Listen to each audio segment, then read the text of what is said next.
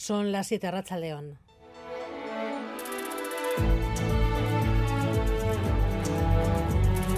Gambara con Arancha García.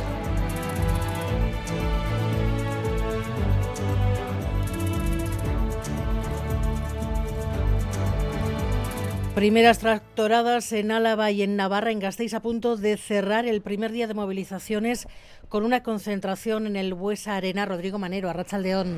Sí, Arrachaldeón, estamos en efecto en el parking del Buesa Arena, a donde acaba de empezar a llegar hace unos instantes la caravana de tractores que ha salido hace ya un par de horas del polígono de Jundiz. Una larga tractorada que hasta hace unos minutos seguía saliendo aún de ese polígono. Son unos 400 tractores que vienen muy despacio, a 10, 20 por hora, por toda la a1, lo que está generando largas eh, retenciones en toda la autovía, la circunvalación que rodea Vitoria-Gasteiz en sentido Irún. 15 kilómetros de tráfico lento porque solo se puede eh, circular y parcialmente por un carril. El plan de estos agricultores y ganaderos es eh, dejar aquí los vehículos toda la noche con retenes que los van a cuidar para salir mañana otra vez a las 10 hasta la sede del gobierno vasco en Lacua. Así que el atasco de, de las carreteras mañana seguirá en las calles de la capital. El campo movilizado a cuatro meses de las elecciones europeas y Bruselas que empieza a enviar los primeros signos de preocupación. La Comisión ha anunciado que aparca la reducción, la exigencia de reducción de pesticidas. El acuerdo en la concertada llegó de madrugada. Hoy lo han ratificado las asambleas. Creemos que son unos contenidos que eh, benefician y van en beneficio de los trabajadores y las trabajadoras del sector y también de la atención que, se le ofrece al alumnado. ¿no? Un buen acuerdo para el sindicato ELA, entre otras cosas, un 16% de subida salarial, aunque en 2025 deberán volver a la negociación del convenio y la patronal y las familias temen que se vuelva a las huelgas y que lo de hoy quede en un parche. Lo que ayer firmamos es un acuerdo de fin de huelga. Evidentemente, a futuro no podemos ser nosotros quienes digamos si va a haber más movilizaciones o no. Tenemos miedo a las familias que esto se vuelva a repetir eh, el año que viene. Seguimos pidiendo, por favor, negociación. Tras el penoso ataque ayer a Consuelo Ordóñez en la Asamblea de Madrid porque la presidenta de Covite denunció al gobierno Ayuso de aplicar arbitrariamente la ley de indemnizaciones a las víctimas, hoy el Congreso ha frenado el intento del PP para que los asesinatos de ETA no prescriban, porque no se sostiene en el derecho internacional.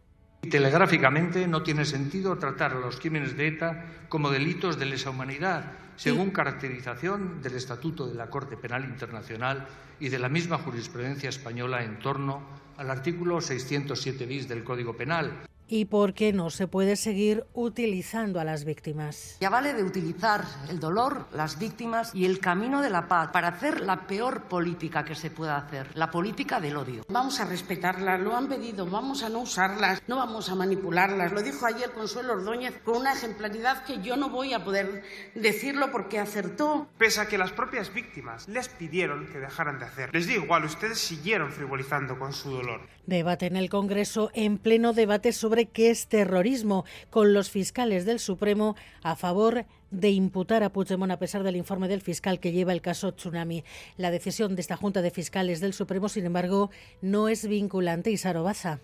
Eso es, la Junta de Fiscales del Supremo por mayoría considera que hay indicios de terrorismo en la causa del tsunami democrático. Creen que se puede imputar a Puigdemont por terrorismo. La decisión, sin embargo, no ha sido unánime. Los dos jefes de la Junta han discrepado en su voto. Uno ha votado a favor de imputar terrorismo y el otro en contra. Ante esas discrepancias, la causa sube un peldaño más. La teniente de la Fiscalía será ahora la encargada de emitir un nuevo informe. Un informe aún así que no es vinculante y es que la última palabra la tendrán los tribunales.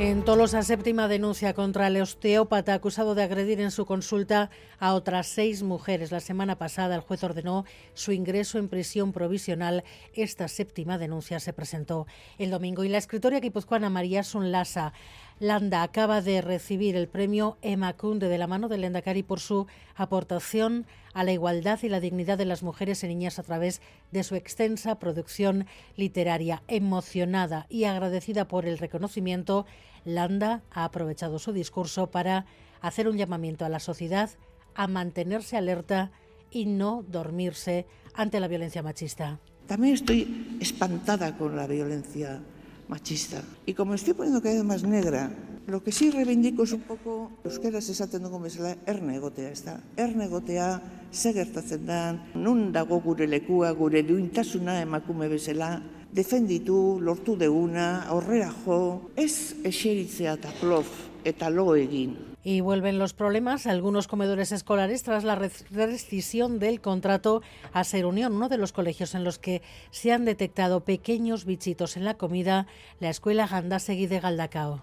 Me dijo que la comida estaba negra y que tenía bichos. Claro, yo cuando dijo mosquitos y bichos lo cogí con pinza. Aquí nadie se dio cuenta hasta que los niños se dieron cuenta. Sí, pues ayer el colegio se puso en contacto con nosotros, nos dijo que no habían servido el primer plato porque había habido una incidencia y sin embargo cuando los niños salieron por la tarde nos comentaron que muchos de ellos sí habían tomado el primer plato, que parecerse, al parecer era coliflor y tenía insectos, algunos platos, no todos. Pues me parece que lo que se demuestra es que hay un poco de falta Edu de García, Rachaldeón. ¿Qué tal, Rachaldeón? La Real, entre tanto, ya supongo preparada en Mallorca. Y camino al estadio, si no se encuentra ya en Somos, para afrontar desde las 9 el partido de ida de las semifinales del torneo de Copa ante el equipo del Vasco Aguirre. Vuelve a un escenario de semis el conjunto Churi como hiciera en 2020. Entonces se logró el pase y después el título, aunque la final se jugó un año más tarde por culpa de la pandemia, la final que ganó la Real ante el Atlético en el estadio de la Cartuja. Es el anhelo que tiene el equipo de Imanol, el de volver a jugar una gran final y esta vez además poder hacerlo con afición en las gradas. Para ello hay que superar a un rival que, aunque en la liga no está especialmente brillante, en la Copa viene de eliminar, por ejemplo, al Girona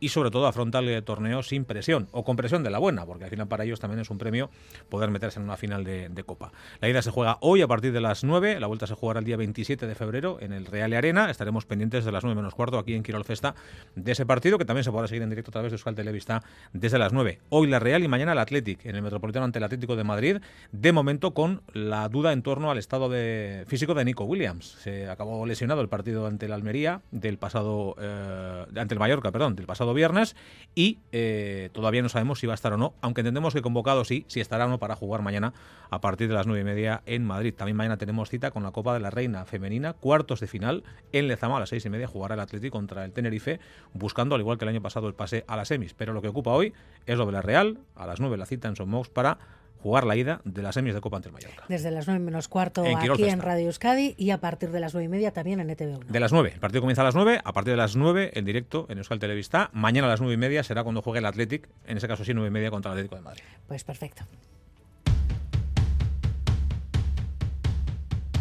Sigo esperando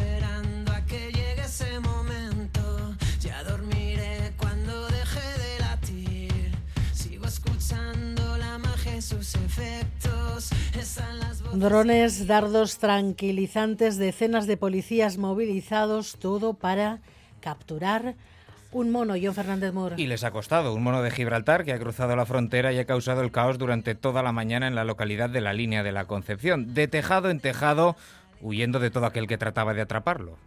Acércate. Qué lástima, está asustado. Asustado se le ve en los numerosos vídeos que circulan por redes sociales. El primate fugado de salto en salto ha acabado en el Instituto Virgen de la Esperanza.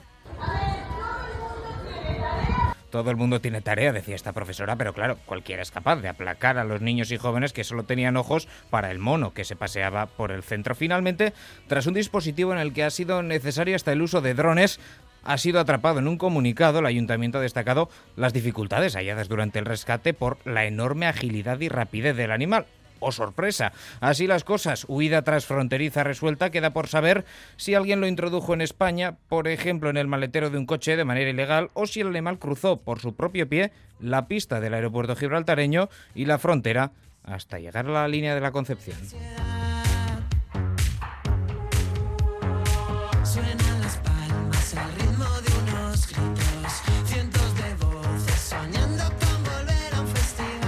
Miguel Ortiz y Alberto Sobel ya están en la dirección técnica, Cristina Vázquez en la producción. Dispuestos a pasar la noche en el Bues Arena en Gasteiz y todavía en carreteras cerca de Pamplona, las primeras tractoradas han salido hoy a las carreteras en Álava y en Navarra. Rodrigo Manero, Arrachaldeón. Hola Arancha, Racha León. Nos decías que esa larga caravana de tractores estaba ya empezando a llegar al Bues Arena para pasar ahí la noche. Sí, van llegando poco a poco hasta aquí, hasta este parking del Buesa, los primeros tractores, una explanada iluminada ahora por los potentes focos de esos vehículos que suelen utilizar para sus labores agrarias y que hoy están aquí en el asfalto, más de 400 vehículos que los agricultores y ganaderos han traído mm, hasta aquí de todo el territorio a la vez.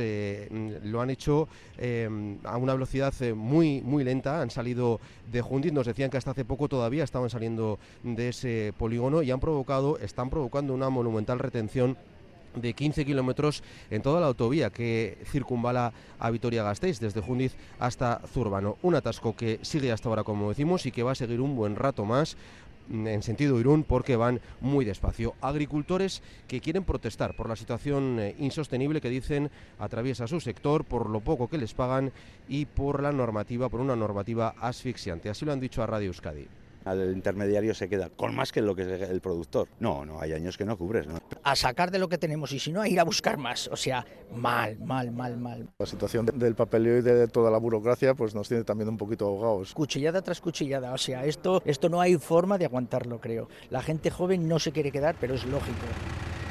El sindicato agrario UAGA asegura que esta protesta está siendo todo un éxito y que no va a ser la última. John Moraza, vicepresidente. La convocatoria ha sido un éxito, gracias al, propio sector, los ganaderos, los agricultores. Esta es la primera, eh, continuaremos mañana y si la cosa no mejora, pues habrá que seguir movilizándose. El plan de los agricultores es dejar aquí estos tractores toda la noche con retenes que los van a vigilar para salir mañana a las 10 de la mañana de nuevo en caravana hasta la sede del gobierno vasco en Lacua. Así que lo que hoy se está viviendo en las carreteras, mañana será otro atasco en el centro de la capital alavesa. Gracias, Rodrigo. Y todavía en carreteras los tractores. En Navarra las caravanas han ocasionado retenciones de tráfico y tráfico lento en la ronda de Pamplona, en la N121A, tractoradas que desde primera hora de la mañana han producido también cortes de carretera y dificultades importantes en los accesos a Pamplona, Estella, Tafalla o Tudela o los polígonos industriales. Según el gobierno de Navarra, 800 tractores han participado, están participando hoy en unas movilizaciones que previsiblemente continuarán mañana hoy en Arangoa. Centenares de agricultores y ganaderos se han echado a la carretera con sus tractores. Han colapsado las tres rondas de circunvalación de Pamplona, provocando retenciones importantes. Han condicionado el tráfico también en la Nacional 121A y en los accesos a Estella, Lizarra, Tafalla o Tudela. Cabreo de un sector que se siente ahogado por la subida de costes, la presión fiscal y la exigente normativa europea. Queremos que se nos note que estamos enfadados. La producción cada vez es peor por las normas que nos ponen. Queremos que todo el mundo lo sepa porque además como consumidores también pueden influir mucho. Nos están apretando de muchos sitios y al final esto explota. Se han organizado por WhatsApp al margen de siglas y sindicatos. La rabia que tenemos, que los políticos, los sindicatos no cuentan con nosotros para nada. Van a remolque. Los sindicatos han llevado un tortazo importante. La presidenta Chivite defiende el derecho a manifestación, comparte incluso algunas reivindicaciones, pero descarta los cambios fiscales que piden los agricultores navarros. Volver al sistema tributario de módulos, cuestión que no puedo compartir, porque tenemos que avanzar a una fiscalidad más justa y el sistema de módulos no lo es. Pero los agricultores y ganaderos están hartos y visto el éxito de la convocatoria, su idea es seguir movilizándose. En España ha habido también manifestaciones en Castilla-La Mancha, Castilla-León, La Rioja, Cataluña, Andalucía, Valencia. La mayoría de esas protestas, como en Navarra, al margen de los sindicatos agrarios, convocados por WhatsApp, pero convocados como por quién, John Fernández Moro. Pues detrás de esas protestas en el conjunto del Estado, detrás de muchas de ellas, no es una cuestión homogénea, detrás de muchas está la Unión de Uniones de Agricultores y Ganaderos, una organización que se ha quejado públicamente, por ejemplo, de que el ministro del ramo, Luis Planas, no les convocara junto a, Saja, Coajo, UPA para analizar la situación del sector y que se desliga de ellas para continuar con un calendario de movilizaciones que culminará el 21 de febrero, dicen, con una gran tractorada que planea parar Madrid. Desde hace un año su líder es Luis Cortés. En 2005 ya era uno de los líderes del campo extremeño como miembro de COAG, organización de la que fue expulsado tras su detención y triple condena por fraude en las ayudas europeas al campo, por falsedad documental que derivó en un engaño a 250 agricultores y también por fraude al INEM. Terminó en la cárcel en 2010 y Cortés resurgió poco a poco en esta nueva organización, primero a nivel extremeño y después como líder de la Unión de Uniones, la organización que como decimos está siendo la más combativa estos días a nivel nacional. Bueno, esa organización que está detrás de algunas de las convocatorias que se han hecho a lo largo del día de hoy. El campo movilizado a cuatro meses de las elecciones europeas, echando la culpa de las medidas medioambientales comunitarias de estar asfixiándolas y Bruselas empieza a enviar los primeros signos de preocupación. La semana pasada, tras las fuertes protestas en Francia, se abrió a cambiar algunas exigencias como el barbecho. Hoy la Comisión ha anunciado que aparca la reducción de pesticidas. Y el acuerdo en las concertadas de iniciativa social llegó de madrugada. Hoy ha tocado ratificarlo por parte de los sindicatos. Un buen acuerdo para el sindicato ELA, que ha conseguido un 16% de subida salarial. Un acuerdo que, sin embargo, aunque pone fin a la huelga, obliga a sentarse en 2025 a negociar el convenio colectivo y es por eso que la patronal y las familias hoy temen que el año que viene se vuelvan los paros. Natalia Serrano. Con descorche de botellas y aplausos, la Asamblea de ELA, el mayoritario con un 58%, ha ratificado el acuerdo para poner fin a la huelga. Un buen acuerdo, decían. Firmado un buen acuerdo. Los contenidos que se recogen benefician a los trabajadores y las trabajadoras, a la atención que se le va a poder prestar al alumnado. El acuerdo incluye la reducción de jornada, mantiene los puestos de trabajo y consigue un incremento salarial del 16% para el periodo 2021-24, medio punto por encima del IPC acumulado. En contra de la homologación con la escuela pública que proponía inicialmente la patronal, ELA defiende que esto conseguido garantiza el poder adquisitivo. Cristau Escola cambió en extremis ayer este criterio que permite el acuerdo, pero su directora, María Eugenia Iparraguirre, alertaba en Radio Euskadi, al igual que las familias, las AMPAs, es un acuerdo de fin de huelgas. En 2025 habrá que negociar el convenio si la herramienta que tienen para que, que, van a utilizar siempre para presionar, para conseguir lo que desean es, el, es la movilización, es el conflicto, bueno, pues sí que creo que, que requiere una reflexión. Esto que han firmado eh, termina con el final de año. Eh, tenemos miedo a las familias que esto se vuelva a repetir eh, el año que viene. Seguimos pidiendo, por favor, negociación y no un parche. Y responde el mayoritario ELA mirando también a 2025. Estaría bien que no nos obligasen a tener que hacer ese mismo recorrido porque nosotras tenemos cero ganas y ningún objetivo de llegar a ese punto. El sindicato LAB, que defiende la homologación y que de momento no ha firmado el acuerdo, estudiará su postura definitiva. Y la patronal guipuzcoana ha respondido ya al sindicato ELA que ayer dijo que en Euskadi hay mejores sueldos y condiciones laborales gracias a las huelgas que consiguen resultados. El director general de ADEGI ha dicho que es triste que el principal sindicato del país apueste por la conflictividad y que en Guipúzcoa se consiguen acuerdos sin ella. José Miguel Ayerza en Euskadi Ratia. Tristea dela Euskadiko sindikatu nagusiaren lelo nagusia borroka izatea, ezta? Gure kultura akordioaren kultura da. Enpresetan e, bultzatzen dugu proiektu partekatu eta akordioaren e, kultura. Gipuzkoan grebarik egin gabe e, hitzarmen guztiak e, sinatu ditugu. Gambara con Arancha García.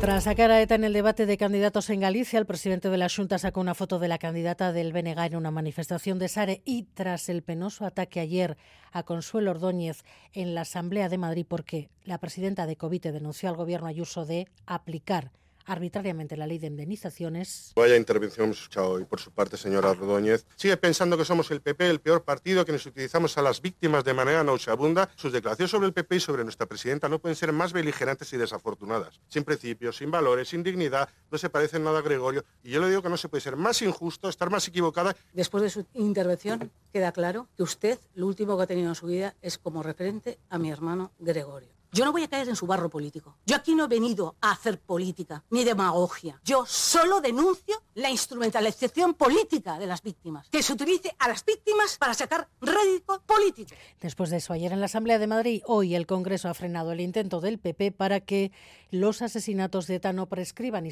Baza. Eso es, esta tarde se ha debatido en el Congreso una propuesta de ley del Partido Popular para declarar los asesinatos de ETA como de lesa humanidad y para prohibir los songuietorris. Una proposición de ley más necesaria que nunca, decían los populares, por los pactos del gobierno con los independentistas. Sergio Sayas.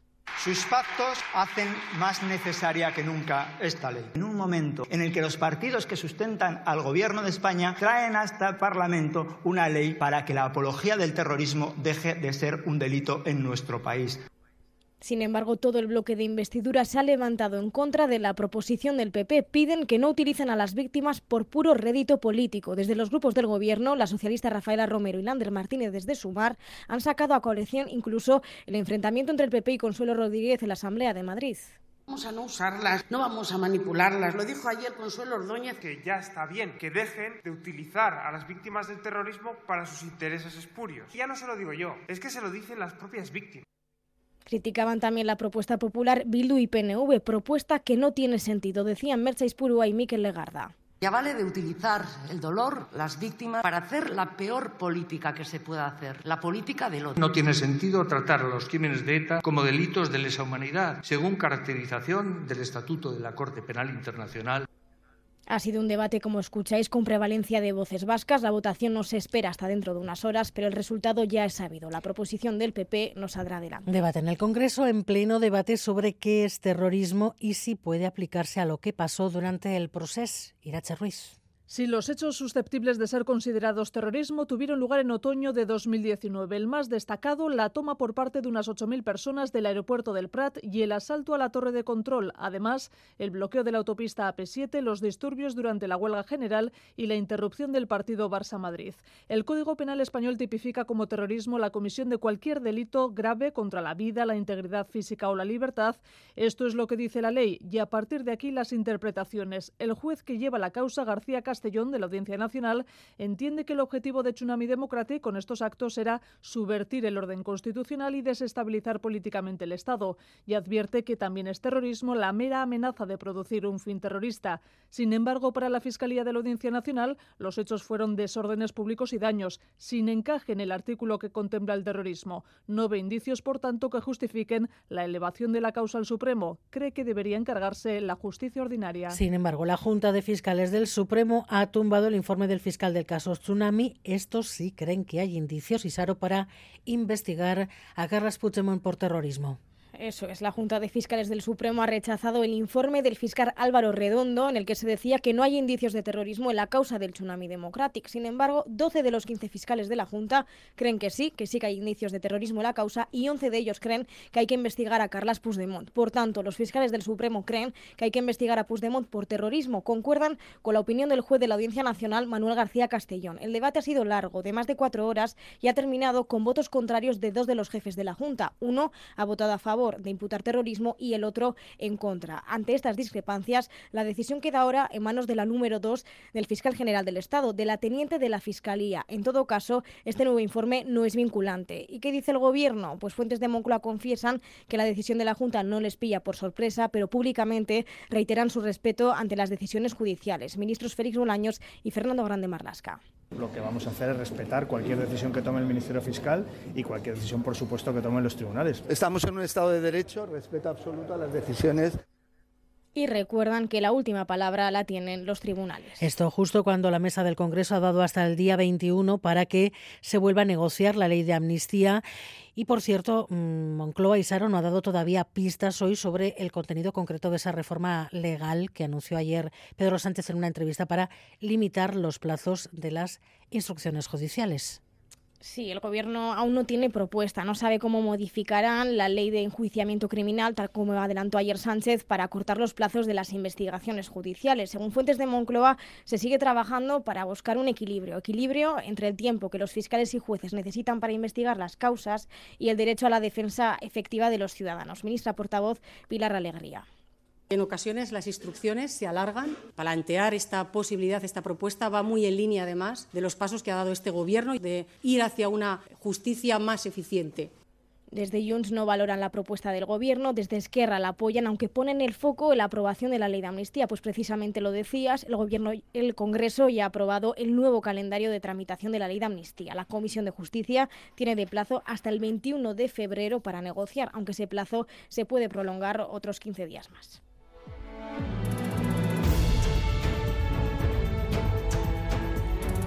Y además han vuelto los problemas algunos comedores escolares. Vuelven los problemas tras la rescisión de contrato a Ser Unión con las nuevas empresas que están dando el Caterina y Noa Iglesia.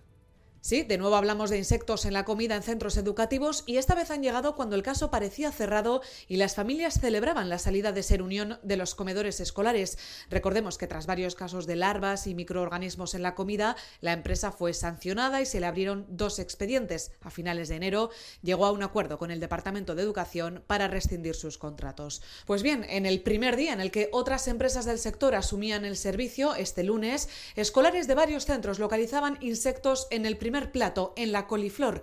Ha sucedido en dos centros de Galdacao, Urreta y Gandasegui, en Ondarreta Herri Escola de Andoain y en Lezo Herri Escola al menos. En todos ellos da servicio ahora la empresa Ausolan, que no ha tardado en hacer público un comunicado en el que asegura haber retirado toda la partida con posible presencia de pulgón, ese es el insecto que ha aparecido, y lamenta el incidente, que achaca a los cambios naturales generados por la sequía que junto con la particular morfología de la coliflor, dice, hacían enormemente difícil detectar el insecto. Añade que son casos aislados y que en ningún caso se ha puesto en riesgo la salud de los escolares. Destaca además la trazabilidad y mecanismos de alerta que han permitido minimizar su extensión y paralizar todas las partidas de forma prácticamente inmediata. Gary Suárez en Galdaca, en uno de los centros que ha detectado problemas en la comida, Rachaldeón.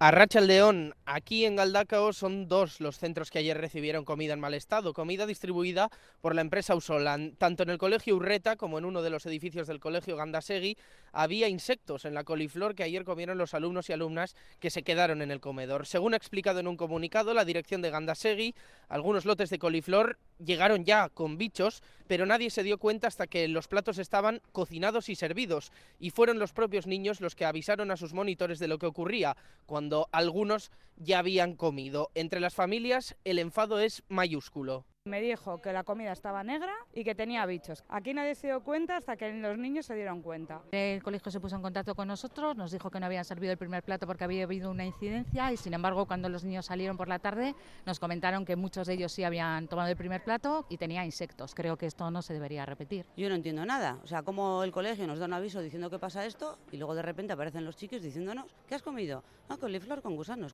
Muestran también su malestar porque aseguran que últimamente la calidad de la comida ha bajado mucho. En Tolosa, séptima denuncia contra el osteópata acusado de agredir en su consulta a otras seis mujeres. La semana pasada el juez ordenó su ingreso en prisión provisional sin fianza. Esta última denuncia, la séptima, se presentó el domingo.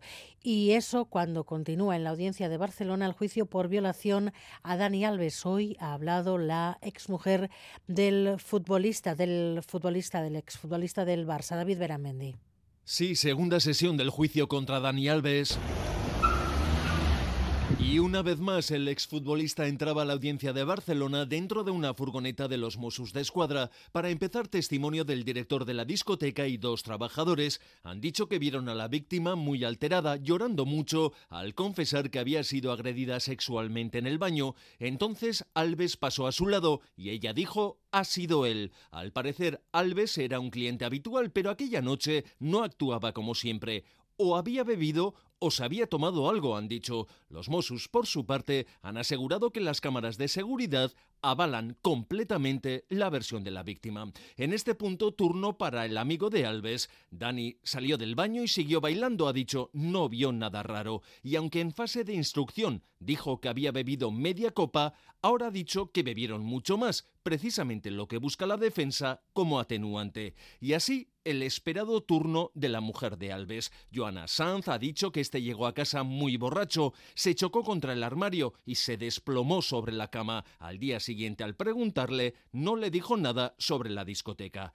Ya solo queda la última sesión del juicio, en la que declarará el propio Alves. Errantería pedirá al gobierno vasco que se le reconozca como zona residencial tensionada, lo que supondrá la intervención en el mercado del alquiler. Es el primer municipio vasco que lo pide Fermín Alberdi. Entre tres y seis meses es el tiempo que estima la Junta de Gobierno de Rentería para que el gobierno vasco responda a su solicitud, la primera de un municipio vasco para ser zona residencial tensionada. Aispea Otaegui, alcaldesa. Solicitar al gobierno vasco que declare Rentería como zona de mercado residencial tensionado. Una vez gobierno vasco pase esa tramitación, puede suponer un hito. Rentería será zona tensionada durante los próximos tres años. Este plan trianual conllevaría topes al alquiler social y duplicaría el parque de vivienda para esta modalidad además de intervenir en la actuación de propietarios y grandes tenedores.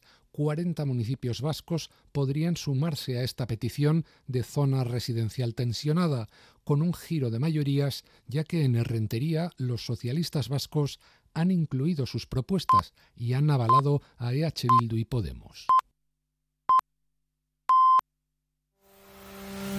Este miércoles en Boulevard, David Soto, el parlamentario del Carrequín y negociador de Podemos Consumar, a las ocho y media de la mañana en Radio Euskadi y ETV2. Hoy ha estado en Boulevard de Radio Euskadi la alcaldesa de Gasteiz, entre otras cosas. Maider Echevarría se ha referido a las numerosas manifestaciones y movilizaciones que tienen lugar en la ciudad y a los inconvenientes que generan en el día a día. La alcaldesa cree que hay que dar una solución a esta situación, Miquel Saez. La alcaldesa de Gasteiz considera que es necesario compaginar el derecho a la manifestación con el día a día cotidiano de la ciudad y de sus habitantes. Se refería a las numerosas movilizaciones en las calles de la capital alavesa y a los inconvenientes que originan a la ciudadanía, como los continuos cortes que provocan en el transporte público. Una cuestión que, según Maider Echevarría, exige una solución. Apoyo que la gente se concentre y manifieste sus intereses, por supuesto, en tanto de su derecho, pero también, hombre, pues las personas que llevan a los críos al colegio, que tienen que ir a trabajar, pues también están en su derecho a no llegar tarde. Entonces es difícil consensuar ambos intereses, pero hay que intentarlo. Lo que parece tener difícil solución es el conflicto laboral que vive la empresa de autobuses urbanos Tuvisa, abocada a una huelga indefinida a partir del próximo sábado. La alcaldesa no se muestra optimista ante una pronta resolución, ve complicado evitar la huelga y advierte a la plantilla que la gente comienza a estar un poco harta. Mira, el otro día fui a ver el partido del Alavés y había personas de Tuvisa reivindicando sus derechos y me parece bien, ¿eh? pero ya se les, se les está empezando a girar porque fue gente hacia ellos y les dijo, oye, es que tenéis más de tres meses de vacaciones. Entonces, la gente también se está dando cuenta y la gente está un poquito harta. En cualquier caso, Maider Echevarría mantiene la mano tendida a la plantilla y asegura que habrá tantas reuniones negociadoras como sea necesario. Y en el día en el que se cumplen cuatro años del derrumbe del vertedero de Zaldívar, el portavoz del Gobierno vasco ha tenido palabras de recuerdo y condolencias a las familias de Joaquín Beltrán y Alberto Sololuce, los dos trabajadores fallecidos en el suceso. Ha pedido que se esclarezcan los hechos cuanto antes. Bingen Zupiri ha reconocido que en los trabajos mm, de que el Gobierno vasco ha estado acometiendo para la estabilización del terreno, el gasto total ascendido ya a 2.600.000 euros. Ha explicado el porqué. Cuando el gobierno decidió actuar subsidiariamente, no disponía de una información precisa de cuál era su situación. El desarrollo de las diferentes labores que se están implantando en la zona del vertedero, bueno, eh, nos ha hecho ver que las necesidades eran mayores y es la razón por la que eh, el coste de las operaciones pues, ha alcanzado esa cifra de 2,6 millones de euros. Y en el mundo, Maya Esteban Arrachaldeón. León. La Comisión Europea ha propuesto actualizar la directiva sobre los abusos sexuales contra menores teniendo en cuenta el peso que tienen ahora Internet y la inteligencia artificial en estos delitos. También propone que el reloj del tiempo para denunciar no empiece a correr hasta que la víctima sea mayor de edad. Bruselas, Amaya, Portugal. La directiva actual data del 2011, de mucho antes de que la inteligencia artificial posibilitase la creación de imágenes falsas ultrarreales, como las de menores desnudos que tanto están dando que hablar, o de que la tecnología democratizase la reproducción en tiempo real, incluso del abuso a menores. Ilva Johansson, comisaria de Interior. High speed of development on uh, the digital era. We really need to keep up the pace. We are also defining generative AI. Con una directiva renovada plantean extender la definición de las ofensas criminales para que sus nuevas modalidades no escapen de las penas, incluida también la distribución de manuales pedófilos en la red. Además, la Comisión propone dar más margen a las víctimas para que los delitos no prescriban, teniendo en cuenta que el profundo trauma de los menores dificulta la denuncia. Plantea que el reloj no empiece a correr hasta que la víctima cumpla los 18 y a partir de ahí dándole entre 20 y 30 años de margen para denunciar en función de la gravedad del delito. La propuesta de la Comisión pasa ahora a manos de los eurodiputados y de los Estados miembros. Otro revés judicial para Donald Trump. Un tribunal de apelaciones ha sentenciado que Trump no tiene inmunidad en el caso judicial sobre el asalto al Capitolio. El expresidente recurrirá, pero la justicia de momento lo que dice es que ante la justicia Trump es un ciudadano más, aunque este revés también podría considerarse una victoria judicial para Trump porque está consiguiendo que se retrase su juicio sobre el asalto al Capitolio en Nueva York. Geray Díaz, León a Rachaldeón. El expresidente es un ciudadano más, como cualquier otro acusado penal. Las tres juezas del Tribunal de Apelaciones, dos progresistas y una conservadora, han decidido por unanimidad rechazar la inmunidad y la impunidad que pide Trump. Es decir, no es inmune por los actos que llevó a cabo mientras estaba en la Casa Blanca.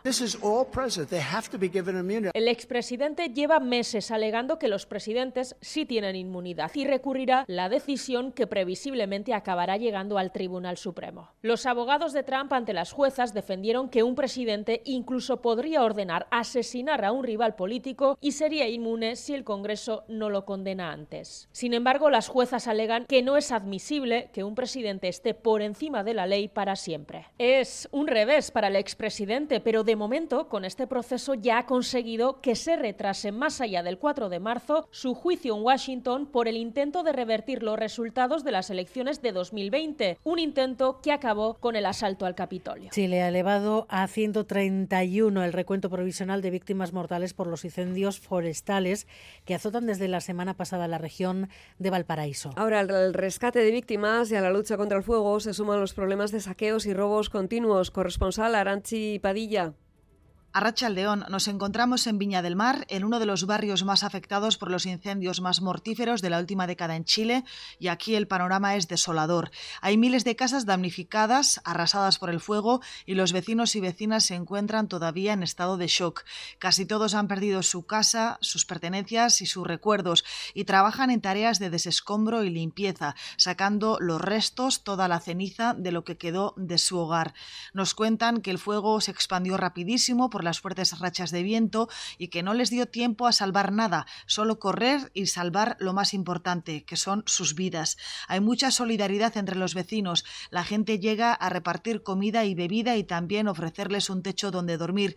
Y por la noche los vecinos se turnan para cuidar las casas para evitar saqueos. Ya son más de 123 personas fallecidas en esta tragedia y hay más de 370 personas desaparecidas. La búsqueda de todas ellas continúa. Aranchi Padilla, desde la zona de Valparaíso, en Chile y en Senegal, se suceden las protestas y las masivas detenciones de opositores políticos que querían impedir el aplazamiento de las elecciones presidenciales. La Comisión Africana de Derechos Humanos y de los Pueblos ha condenado el uso excesivo de la fuerza contra los manifestantes que protestan desde el pasado domingo contra la suspensión de los próximos comicios, al menos hasta diciembre. Preocupa especialmente tras la larga tradición democrática en este país africano, frontera con otros regímenes donde en los últimos años ha estallado el conflicto Corresponsal, Óscar Belde. Los diputados de la oposición consideran el retraso de las elecciones como un golpe constitucional. Dicen que la Constitución no permite validar el prolongamiento del segundo mandato y que forzarlo, reprimiendo las protestas, precipitará Senegal a una crisis sin fondo. El texto aprobado en el Parlamento con la Gendarmería en el hemiciclo ayer prevé que Macky Sall continúe al frente del país durante diez meses más lo justifican como idóneo para iniciar un diálogo político y reafirmar el valor de las elecciones y la democracia. Pero según las malas lenguas, la coalición en el poder también tenía miedo a que el primer ministro Amadou Ba no ganara las elecciones del 25 de febrero. Las protestas que hasta ahora se han producido en Dakar por el retraso de las elecciones anuncian nuevas movilizaciones. El gobierno ha impuesto restricciones para navegar en Internet, también ha cortado la señal de una cadena privada de televisión, WALF, y varias organizaciones de prensa han denunciado abusos policiales contra la libertad de información. Hasta ahora la Unión Africana, la Comunidad de Países de África del Oeste y los gobiernos occidentales han mostrado interés en apoyar a Senegal a encontrar un diálogo nacional que prevenga la crisis bien que la oposición no da muestras de aceptar ninguna razón para prolongar el mandato del presidente Sall. Vamos a ir terminando, lo hacemos con el pronóstico del tiempo. Euskal Meteneco Mazo, Arrachaldeón. A Ratzaldean, bueno, es nubosidad de tipo medio y alto en aumento a lo largo de la noche. Inicialmente el cielo estará poco nuboso o despejado, pero se irá nublando poco a poco. El viento soplará del sur sin demasiada fuerza y las temperaturas nocturnas seguirán por parecidos derroteros. Las mínimas serán algo frías en el interior y es probable que hielen puntos de la mitad sur. Debido a la escasa intensidad del viento, todavía se formarán brumas en algunos puntos. El viento sur irá tomando el protagonismo a lo largo del miércoles, especialmente a partir de la tarde. Hará que suban las temperaturas diurnas en la costa e irá trayendo nubosidad. Así por la tarde el cielo quedará nublado tras una mañana con algunos claros. A las 8 volvemos. Hoy tenemos entrevista con Andeca Larrea, portavoz de Sumar Mugimendua, y tertulia con Nayera Pinedo, Pablo Montesinos y Antón Losada. Eso a las 8. Les dejo ya con los deportes. Eduardo García Rachaldeón. ¿Qué tal, Rachaldeón? Mirando evidentemente a lo que nos viene en esta tarde-noche de martes, el partido que la Real va a jugar en Somos ante el Mallorca, la ida de las semifinales del torneo de Copa. Comenzamos. Laboral Cucha te ofrece los titulares deportivos. Llega el primer asalto para estar presente en la final del torneo del Caolo que se va a jugar el próximo 6 de abril en el Estadio de la Cartuja. Allí quiere volver la Real para volver a pelear por un título como hiciese en la final jugada en 2021 correspondiente a la Copa del 2020. Con dudas todavía en torno a cuál va a ser el plan de Imanol para el partido de esta noche, habida cuenta de la situación física de algunos jugadores, aunque eso sí, con recuperados para la causa como Cubo Traoré o también Aritz Elustondo. El partido a las 9 en Somos, lo contaremos aquí por supuesto en directo en Radio Euskadi. Hoy la Real y mañana el Atlético en el Metropolitano ante el Atlético de Madrid. Un reto de máxima envergadura para el equipo de Ernesto Valverde que ha asegurado, eso sí, que su equipo debe ir con todo, sin medias tintas, a no guardarse nada ante el conjunto del Cholo Simeone. También con la duda a esta hora de saber si Nico Williams va a estar o no en condiciones de jugar ese partido. De momento no hay convocatoria. Se espera que Valverde convoque a todos los disponibles y se espera que en esa lista esté el menor de los Williams. Otra cosa es que pueda jugar y si juega veremos en qué condiciones. También mañana cita con la Copa de la Reina para el equipo femenino del Athletic contra la Granadilla Tenerife. Busca repetir presencia en las semifinales del torneo del CAO, el conjunto que dirige David Aznar. Os contaremos esto y más cosas. Por ejemplo, que Joaquín Altuna no va a jugar por segunda semana consecutiva en el torneo de parejas. Vuelve a causar bajas de próximo sábado en el Frontón Labrit y será sustituido una vez más por Javi Zabala. También que mañana Bilbao Basket va a buscar el primer puesto en su grupo en la segunda ronda de la fase de grupos de la FIBA Europe Cup. Lo va a hacer en Miribilla ante el Balkan de Bulgaria. O que el colombiano Fernando Gaviria, el sprinter del Movistar, acaba de ganar la primera etapa de la vuelta de su país. Esto y alguna cosa más hasta las 8 en esta edición de Quirola al día fin de semana, en la que os invitamos a participar, como siempre, con vuestros mensajes en nuestro WhatsApp en el 688-840-840. ¿Quieres que tu casa sea más eficiente? Claro. Y ahorrar en la factura de la luz. Y en la del gas. Una casa más eficiente se revaloriza. Y ahora quedan subvenciones. Invierte en eficiencia, mejora tu vivienda y hazla más eficiente, sostenible y que te ayude a ahorrar. Infórmate en tu oficina o en laboralcucha.com. Laboral Cucha, hay otra forma.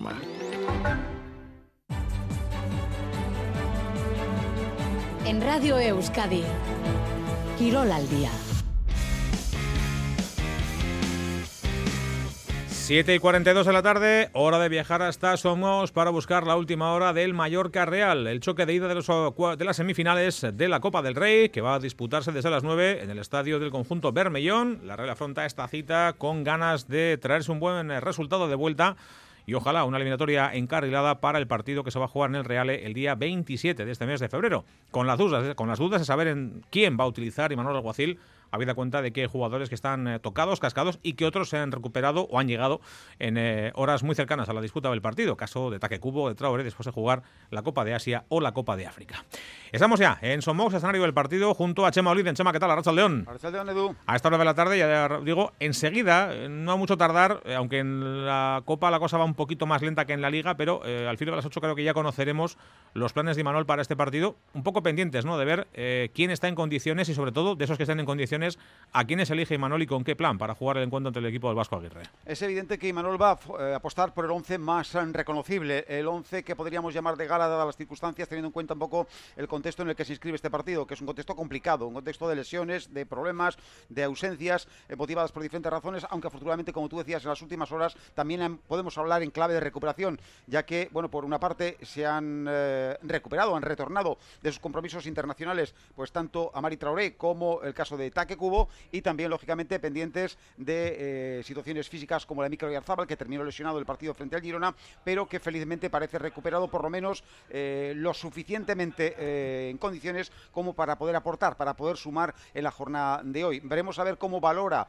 Imanol el estado físico de jugadores como Cubo o como Traore, que vienen de, pues, de tralla competitiva, evidentemente, porque vienen de jugar con sus selecciones en Copa Asia y Copa África respectivamente, y también, lógicamente, de eh, la situación física de algunos compañeros que han venido trabajando, eh, pues no al ritmo que, sería eh, idóneo, digamos, pero que hoy tienen que sumar para poder dar con un once competitivo. Dentro de los mitos, como decías, saldremos de dudas. De momento, lo que sí podemos contar es que hay mucho ambiente en el exterior del estadio. El Real Mallorca que ha preparado un recibimiento muy especial con presencia destacada del fuego, con bengalas, con antorchas. La verdad es que el recibimiento al Mallorca, al autocar del Mallorca ha sido ciertamente espectacular. Luego llegó la Real Sociedad, obviamente no fue recibido de la misma manera, pero nada que destacar, nada que significar al respecto, nada que, que se salga de lo habitual en estos casos y a la espera, lógicamente, de conocer los planes tanto del Vasco Aguirre como fundamentalmente de Imanol Alguacil una Real que no va a estar sola, Cheman Somos, con eh, un buen puñado. No son muchos, porque tampoco había muchas entradas disponibles los que han viajado hasta Palma para animar y, apoyar a los de Imanol, pero una vez más el equipo tampoco va a estar solo en el,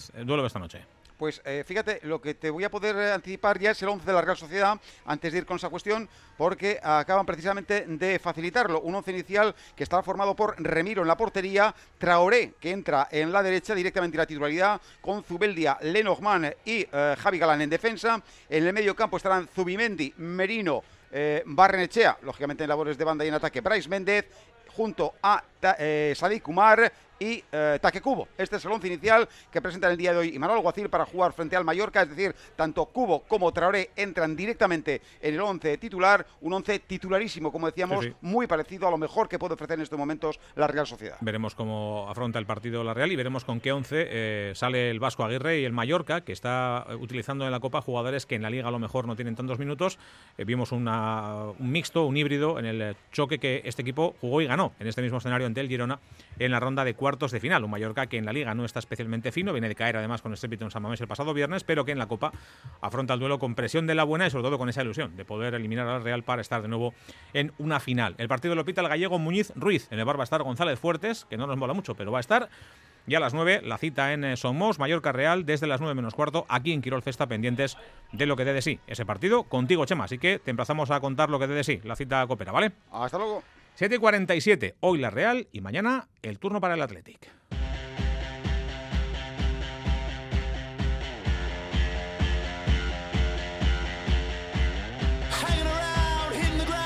Alberto Negro, ¿qué tal? Arrachaldeón. Arrachaldeón. A ti no te pregunto por alineación posible porque todavía no tenemos ni siquiera convocatoria y estamos todavía pendientes, por tanto, de resolver una de las incógnitas que yo creo que hasta última hora no va a ser resuelta eh, que es la que afecta a la figura de Nico Williams, que entendemos que mañana estará en San Mamés, no sabemos si en el verde, en el banquillo, eh, perdón, en el Metropolitano, no, entendemos, no sabemos si en el verde, en el banquillo o en la grada. Sí, lo cierto es que Ernesto Valverde, como era previsible por otra parte, no nos ha anticipado absolutamente nada sobre la situación física en la que se encuentra Nico Williams, ni tan siquiera nos ha comentado si iba a participar en la sesión preparatoria a puerta cerrada que ha tenido lugar esta misma tarde. Por lo tanto, mm, probablemente la incertidumbre se va a mantener hasta la jornada de mañana. Lo único que sí podemos apuntar es que la sesión ha finalizado en tono festivo porque numerosos integrantes de Ría Armaya se han acercado hasta Lezama para intentar alentar a los jugadores rojiblancos de cara al partido de mañana. El equipo partirá mañana mismo al filo de las diez y media de la mañana hacia Madrid para quedar allí concentrados eh, a la espera de que tras una jornada muy larga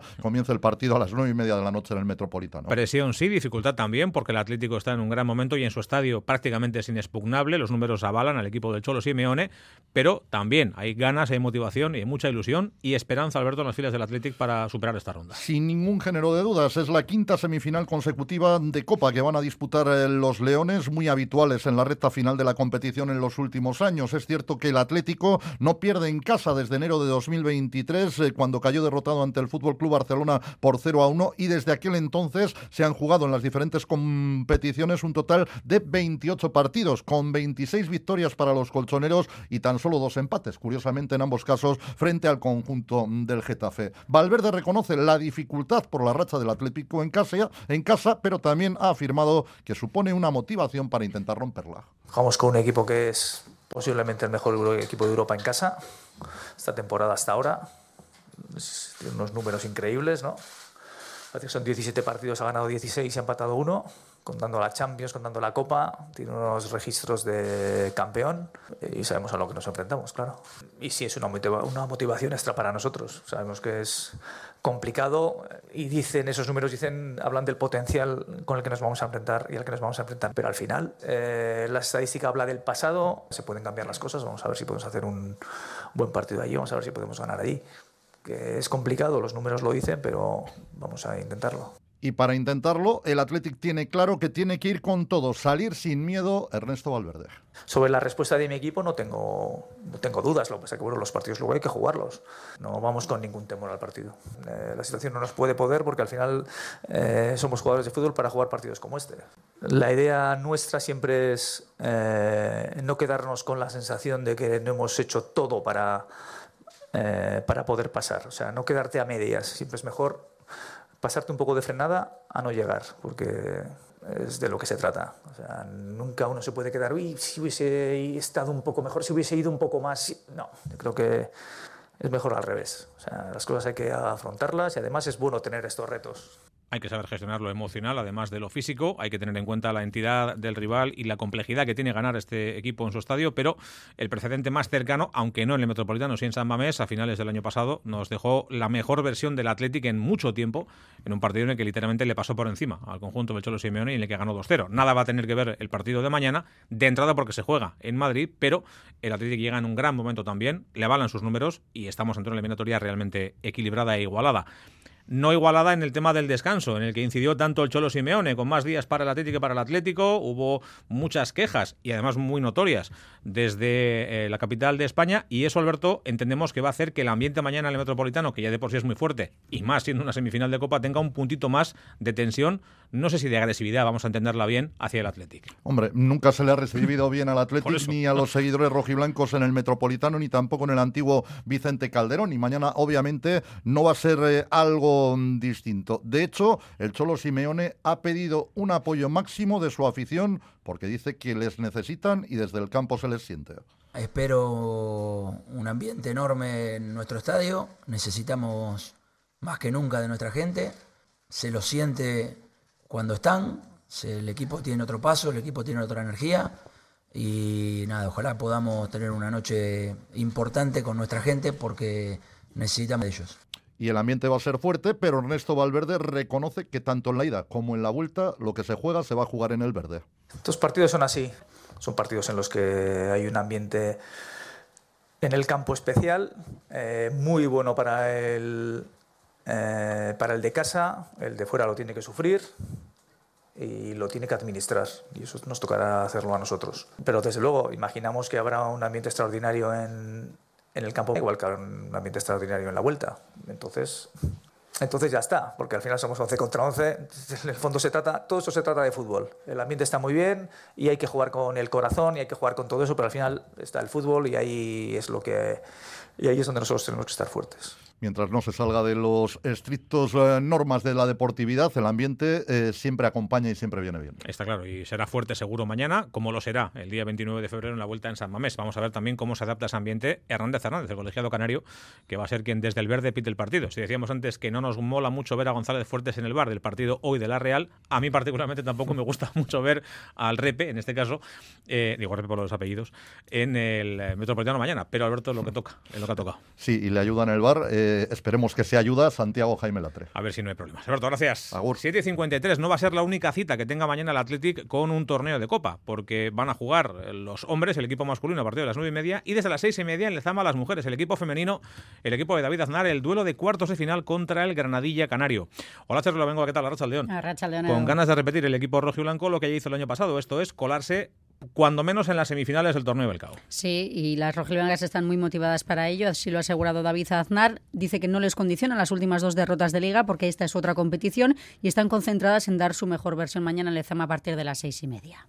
Enchufadísimas. Al final, para nosotras es una competición muy atractiva. Sabemos que el club también es un club copero. Eh, esperamos seguir los pasos también del equipo masculino y ojalá que podamos estar en esas semifinales. Mañana necesitamos la afición, necesitamos que, que Lezama se, se, convierta en un fortín, como lo ha hecho durante toda la temporada, y, y, esperamos ver la mejor versión de este Athletic Club. El Tenerife es un equipo al que conocen mucho, muy diferente en la edad, la juventud versus la veteranía, decía Aznar, pero con el que han empatado recientemente en Liga y con quienes están igualadas en puntos en la clasificación. Son conscientes de que es un partido a vida o muerte, pero ha dicho que tienen confianza porque ve y siente un equipo en general con mucha ambición que espera poder lograr grandes cosas, empezando por esta Copa de la Reina y seguir evolucionando y creciendo como lo lleva haciendo toda la temporada. Gracias, Olatz. 7 y 54, seguimos hasta las 8 en Quirol al día. La Real a por la final de Copa.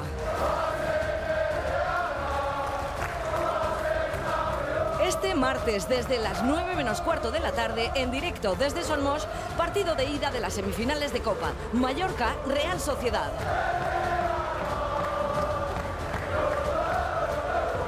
Con la coordinación de Edu García, la narración de Chema Oliden y los comentarios técnicos de la Raiz Lucas y Luis Fernando Dadie. Quirol Festa, siente la emoción del deporte aquí en Radio Euskadi.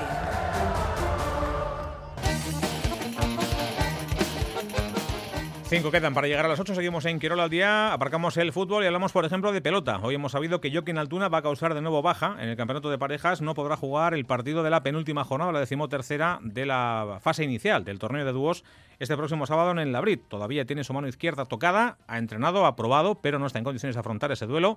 Así que por segunda semana consecutiva, Joaquín Altuna se queda fuera del campeonato de parejas. Ayer anduve un poco, fui a hacer manos y la verdad que como la semana pasada, los cinco minutos tuve que, tuve que parar y bueno, he decidido que no voy a jugar el sábado. Me ha pasado lo mismo que en el anterior partido. Eh, otra vez la mano inflamada, eh, morada y, y, y no con una hora de partido, sino sino con cinco pelotazos. Altuna no estará y su reemplazo será de nuevo Javi Zabala, el delantero riojano que brilló en el partido del pasado domingo en el frontón Antano III y que repetirá con Julen Martija para enfrentarse a la pareja de moda, la que forman Artola e Imaz, que están peleando por la segunda posición de la clasificación. El que sí vuelve es Mariz Currena, para el próximo lunes en Tolosa.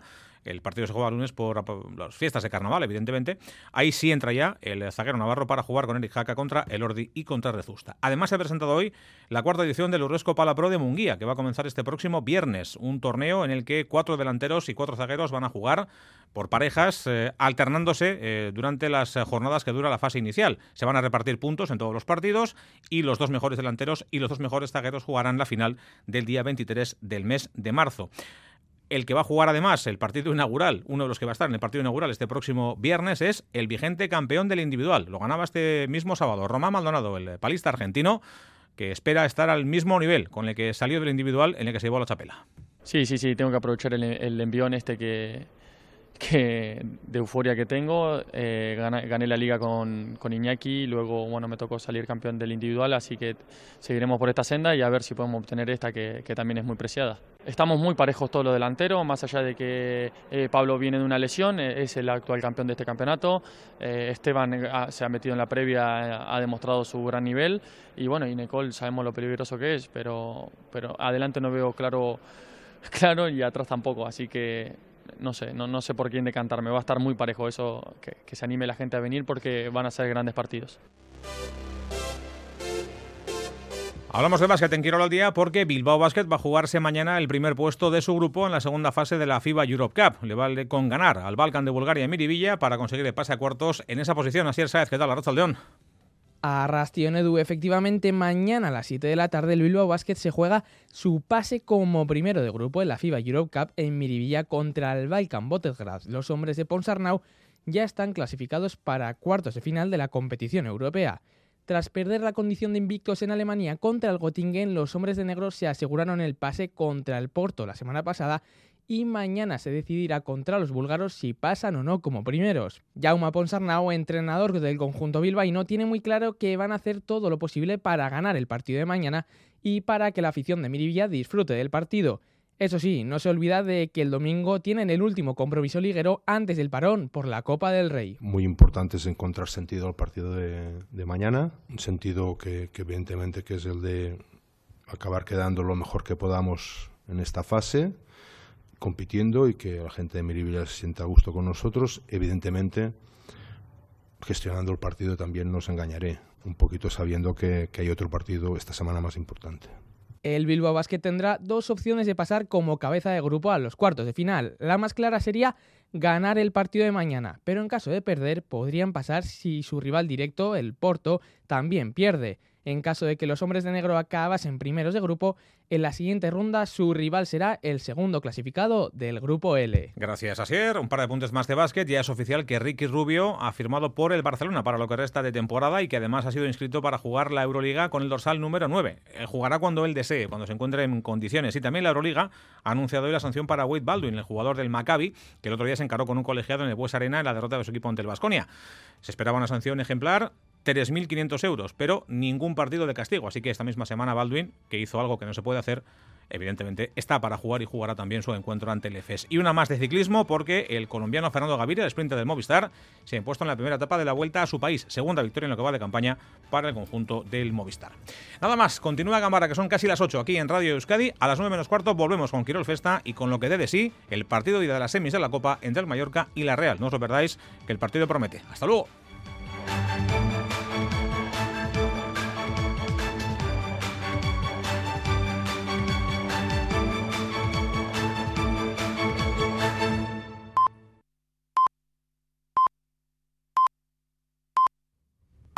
A León, las primeras tractoradas han salido hoy a las carreteras en Álava y en Navarra. John Fernández Mora. Sí, en el caso de Araba, en torno a 400 tractores han salido esta tarde desde el polígono de Jundiz en dirección al Bues Arena, circulando por la A1 a velocidades de 10-20 kilómetros por hora. A la llegada al Bues hace unos minutos, la presidenta de Uaga Álava avisaba: el día grande de la movilización es mañana. Edurne Basterra. Bueno, pues la jornada nos parece muy, muy positiva, la verdad. 500 tractores en la calle, pues es, es, algo muy, muy positivo, era algo que no nos imaginábamos. Mañana, que va a ser nuestro día un poquito grande, es donde vamos a manifestar nuestras reivindicaciones ante el gobierno vasco. Entonces ahí es donde la, la sociedad y la ciudadanía en general se va a enterar de lo que pedimos. Esta tractorada causa aún retenciones en la A1 desde Jundiz hasta Gamarra en sentido Irún, mientras en Navarra centenares de agricultores y ganaderos se han echado a la carretera con sus tractores en la comarca de Pamplona, zona media, en Tierra Estella y en la Ribera. Esta hora se centran en Iruña. Decenas de tractores circulan por la avenida de Baja Navarra y otros puntos del centro de la capital navarra tratando de colapsar el tráfico. Mañana, nos dicen, continuarán con las protestas y en Vizcaya, recuerden, también está planteada una tractorada, en este caso para el viernes.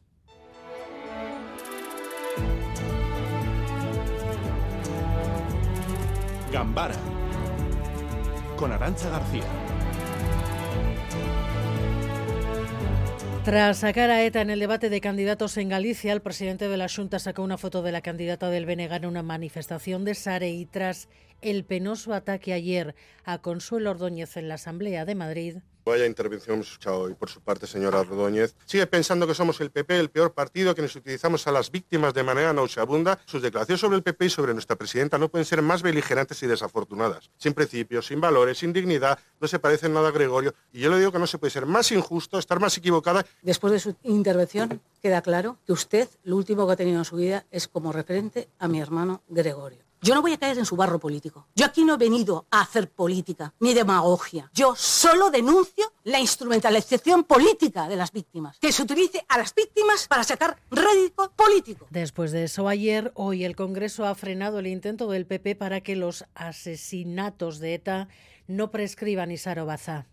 Eso es. Esta tarde se ha debatido en el Congreso una propuesta de ley del Partido Popular para declarar los asesinatos de ETA como de lesa humanidad y para prohibir los onguietorris. Una proposición de ley más necesaria que nunca, decían los populares, por los pactos del gobierno con los independentistas. Sergio Sayas. Sus pactos hacen más necesaria que nunca esta ley. En un momento en el que los partidos que sustentan al Gobierno de España traen hasta el Parlamento una ley para que la apología del terrorismo deje de ser un delito en nuestro país. Sin embargo, todo el bloque de investidura se ha levantado en contra de la proposición del PP. Piden que no utilicen a las víctimas por puro rédito político. Desde los grupos del Gobierno, la socialista Rafaela Romero y Lander Martínez desde Sumar han sacado a colación incluso el enfrentamiento entre PP y Consuelo Ordóñez en la Asamblea de Madrid vamos a no usarlas, no vamos a manipularlas. Lo dijo ayer Consuelo Ordóñez. Que ya está bien, que dejen de utilizar a las víctimas del terrorismo para sus intereses espurios. Y ya no se lo digo yo, es que se lo dicen las propias víctimas. Criticaban también la propuesta popular Bildu y PNV, propuesta que no tiene sentido, decían Mercedes Purúa y Miquel Legarda. Ya vale de utilizar el dolor, las víctimas, para hacer la peor política que se pueda hacer, la política del otro. No tiene sentido tratar a los crímenes de ETA como delitos de lesa humanidad, según caracterización del Estatuto de la Corte Penal Internacional. Ha sido un debate con prevalencia de voces vascas. La votación no se espera hasta dentro de unas horas, pero el resultado ya es sabido. La proposición del PP no saldrá adelante. Nayera Pinedo, Arrachaldeón. Arrachaldeón. Antón Losada, buenas tardes. Buenas tardes. Pablo Montesinos, buenas tardes, ¿qué tal? ¿Qué tal? ¿Cómo estáis? Muy buenas tardes. Bueno, pues os voy a pedir una primera impresión sobre este debate hoy en el Congreso, en pleno debate precisamente sobre qué es terrorismo y si hubo terrorismo en el proceso. Nayara. Creo que cuando la palabra terrorismo se manosea tanto con utilizaciones políticas, pierde realmente la base y el sentido de lo que ha supuesto el terrorismo de ETA en, este caso y en nuestro caso más cercano, y lo que supone cualquier vulneración de los derechos humanos, bien sea del GAL, bien sea de los abusos policiales o del yihadismo. Se trata de reparación, de justicia y verdad, unos tres, unos tres principios que deben versar eh, cuando se han vulnerado, como digo, los derechos fundamentales de, de las personas.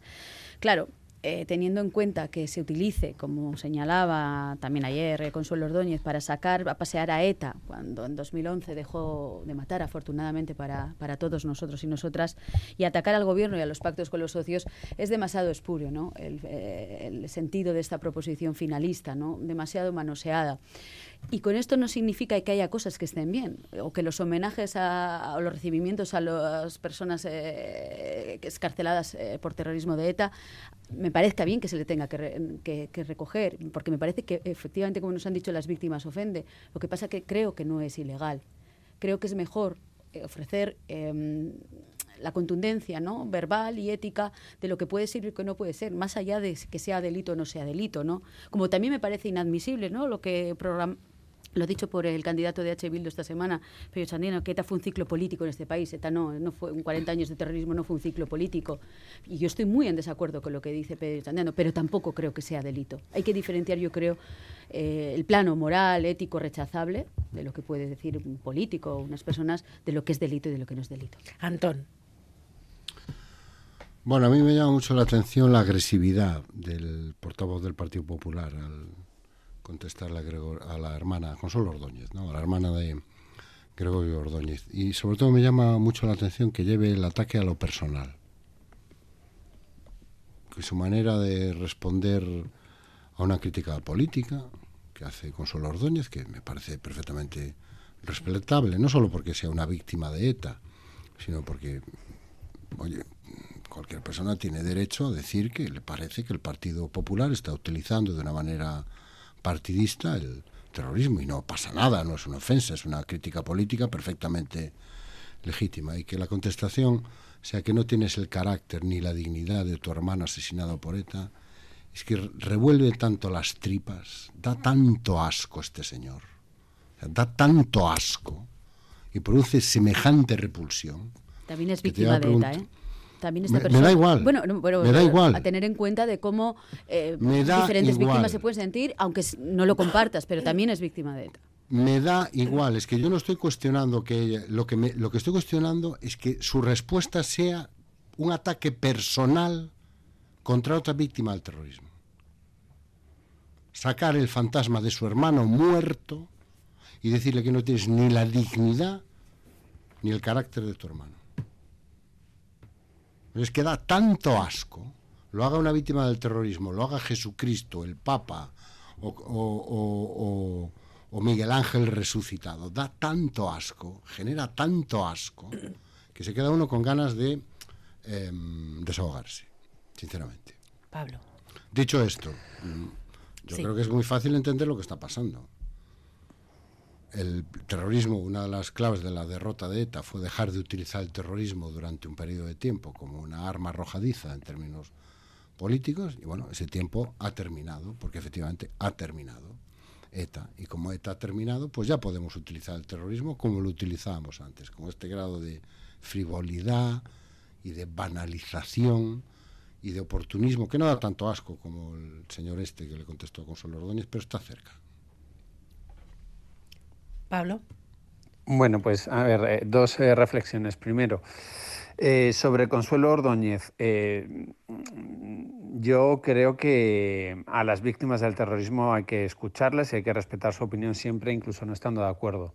Eh, por lo cual yo no comparto las críticas a Consuelo Ordóñez. Las víctimas del terrorismo son heterogéneas, cada una tienen distintas opiniones. Es verdad que hay una mayoría de víctimas del terrorismo que son, han sido muy críticas con Pedro Sánchez por su política de acuerdos. Hay otras que no lo son tanto, eh, que incluso lo comparten, y hay otras víctimas, como Consuelo Ordóñez, que también han dirigido críticas hacia el Partido Popular. Todas son víctimas del terrorismo, todas. En consecuencia, yo creo que desde los servidores eh, públicos eh, lo que es de obligado cumplimiento el respeto a, sus personas, escucharlas, entenderlas, comprenderlas eh, y desde luego no entrar en ningún tipo de, de rifirrafe con ellas. Eh, yendo a la arena política y a lo que está eh, aconteciendo en la sede de la soberanía nacional, en las Cortes Generales. A mí me parece utilización de las víctimas del terrorismo llevar una proposición para prohibir los homenajes etarras. A mí personalmente no, quiero decir. Mientras que se sigan produciendo homenajes a la banda terrorista ETA, a miembros de la banda terrorista ETA, mmm, yo creo que es, eh, que es preceptivo y que es lógico que haya formaciones políticas que digan, oiga, esto es una barbaridad, esto no puede ocurrir en las calles del eh, País Vasco y se tienen que articular herramientas para que esto no ocurra. Y si si esto no se va a producir, al menos que todas las formaciones eh, se retraten. A mí no me gusta que haya homenajes eh, eh, a los miembros de la banda terrorista ETA, más si esos homenajes, por ejemplo, pueden ser a esos miembros de la banda terrorista ETA, aunque ETA ya no mate, que ni hayan pedido perdón, que no se hayan arrepentido. No creo que eso sea positivo para una democracia plena y para una democracia sana. Mm, y, y, considero que, que, hay toda la validez política para denunciarlo en las cortes, en las cortes generales, aún más. Mm, creo que a la mayoría de víctimas del terrorismo le puede molestar y a las que no les moleste o incluso a quienes puedan aplaudirla, no sé si hay alguna, de verdad, yo lo respeto, pero, pero yo no creo que eso sea utilización partidista, yo creo que las formaciones eh, políticas pueden llevar esos asuntos a las Cortes Generales en tanto en cuanto las propias víctimas o algunas asociaciones de víctimas han hecho informes detallados diciendo que en determinados municipios del País Vasco esto todavía está ocurriendo. Ande Calarrea, portavoz de Sumar Movimiento, Arracha León. Arracha León. Bueno, estamos hablando del clima político en Madrid, ¿qué le parece? Bueno, pues eh, escuchando un poco las, las intervenciones en el, en el Congreso hoy y, y, el debate y lo encendido a veces de este, de este debate, yo creo, señalaría por un lado que, que la sociedad vasca mmm, no está en este, en este momento de, de, debate, ¿no? Ha superado desde hace algún tiempo, de alguna manera, este, este clima de enfrentamiento y desde luego me da la impresión de que tampoco tiene voluntad o vocación de caer en contextos de, de crispación. ¿no? Y hoy lo que he visto en el, en el Congreso, en las, en las, intervenciones de los diputados vascos, por ejemplo, de Lander Martínez, ha sido por serenidad. ¿no? Es decir, frente a ese intento de crispar el, el debate político por parte de la, de la derecha española, bueno, transmitir serenidad, transmitir el reconocimiento eh, que hay que hacer siempre a las, a las víctimas del terrorismo y a las víctimas de, de, todas las violencias y a partir de ahí seguir aportando cada uno desde el lugar que le, que le corresponde, pues en lo que comentaba, lo que comentaba Nayara, ¿no? en la justicia, en la verdad y la reparación a las víctimas. Todavía quedan cuestiones por, por recorrer, nos queda un camino por, por hacer como, como sociedad en ese camino del entendimiento y de, la, y de la convivencia, pero yo creo que se entiende que tiene que ser siempre desde la, desde la serenidad y, por supuesto, desde la crítica legítima a las posiciones políticas. Vamos a entrar en harina. Definitivamente Sumar ha renunciado a ir en coalición con Podemos. Bueno, yo más bien diría que Sumar Mugimendua, Esqueranitza y Eco han alcanzado un acuerdo de coalición que presentamos el pasado fin de semana, que rubricamos, bueno, un preacuerdo, matizaré. En los próximos días y semanas seguiremos trabajando para eh, cerrar ese, ese, acuerdo.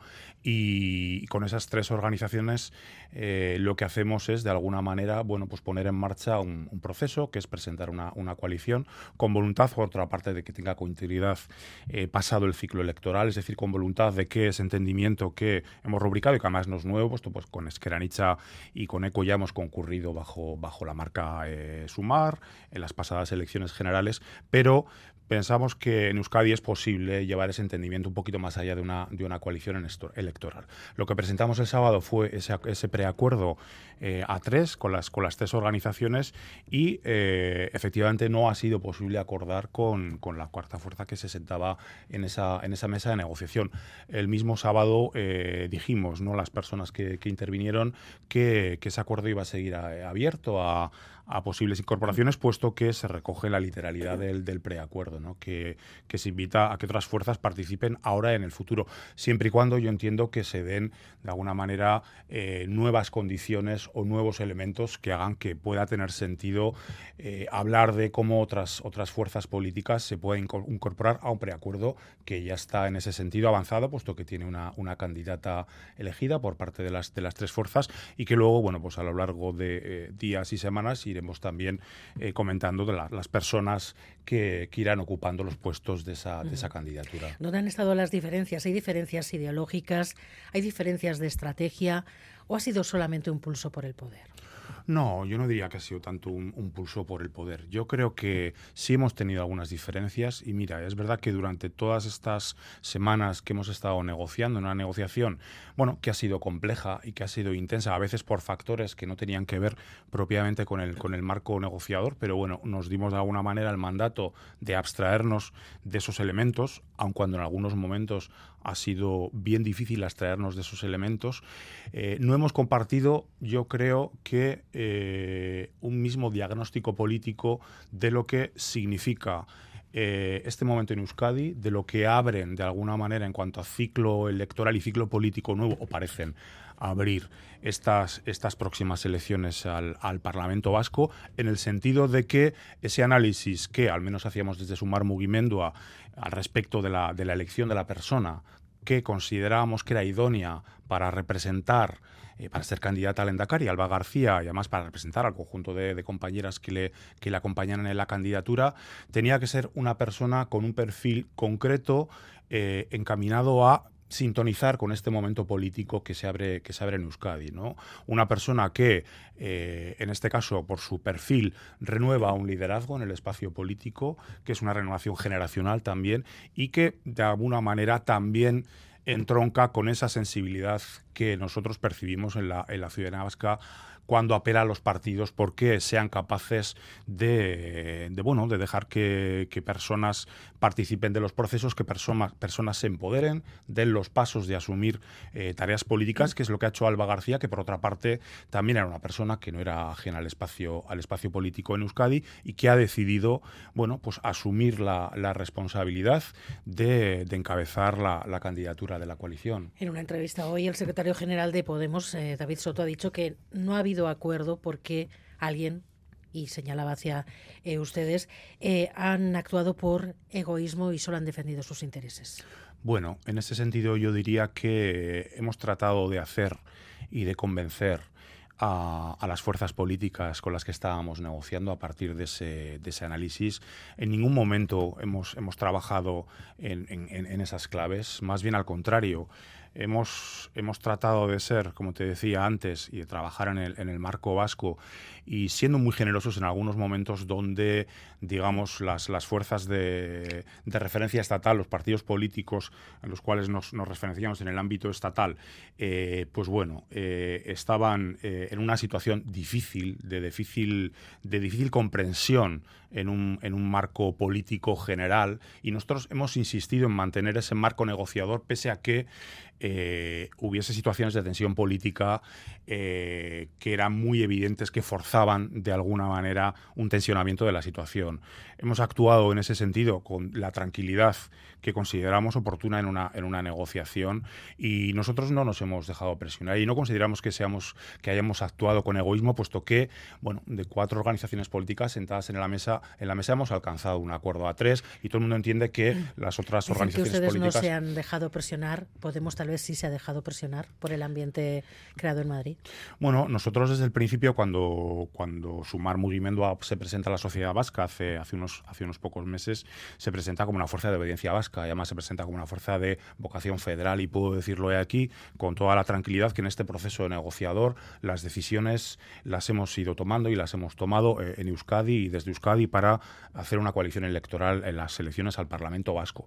Nosotros sabemos cómo, cómo hemos trabajado y sabemos dónde están, dónde han estado nuestras, nuestras decisiones. No sé si en este caso otras organizaciones, yo no puedo hablar por, por ellas, pues eh, defender también que su, que su marco haya sido o su marco de decisión sea exclusivamente el, el vasco, sea exclusivamente Euskadi. Decía que todavía están en un preacuerdo entre tres eh, formaciones que van a concurrir bajo la marca Submar. Eso sí que está claro. Pero ¿para cuándo esperan tener cerradas las listas?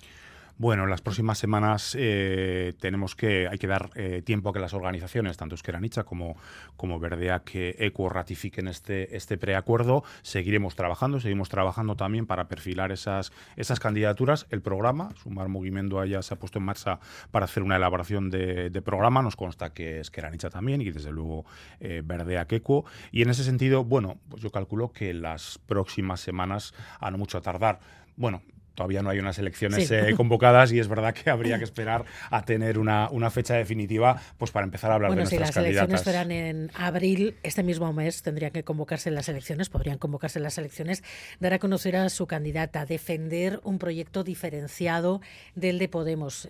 Mucho por hacer y no sé si poco tiempo.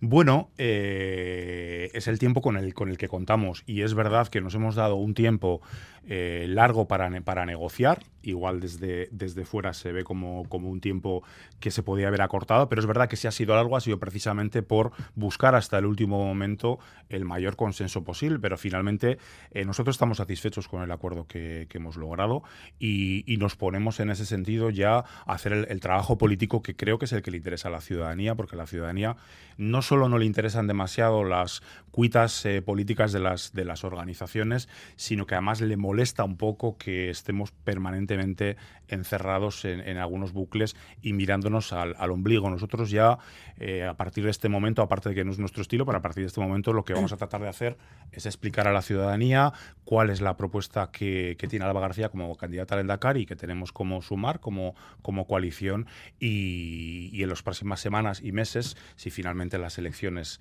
eh, tienen lugar en, el mes de abril, pensamos que podemos dirigirnos a, a las ciudadanas y a los ciudadanos en Euskadi para, bueno, tratar de explicarles qué nos gustaría hacer en el Parlamento Vasco con su confianza. Venir de meses, de semanas de cuitas internas, usted lo decía, y ir separados eh, de alguna manera les sitúan en una posición débil, los sondeos no les dan buenos resultados, valoran la posibilidad de que podrían no tener representación en el Parlamento Vasco. Bueno, hay sondeos que sí nos dan buenos resultados, aunque otros, otros no nos dan tan buenos resultados. ¿no? Y nosotros confiamos en que, eh, de la misma manera que hicimos hace unos meses, eh, yendo además ya como, como sumar en una, en una coalición, logrando una, una confianza ciudadana en esas elecciones generales en Euskadi, que, que, fue, que fue importante, pensamos que eh, ese trabajo político que queremos hacer en las próximas eh, semanas y meses es tiempo suficiente para explicar el sentido que tiene en este caso la, existencia del espacio político que ha estado representado en Euskadi eh, en esta legislatura, en la anterior legislatura, y yo diría que históricamente en general, ¿no? ese espacio de, la, de lo que se llama la izquierda confederal o, la, o la izquierda vasquista.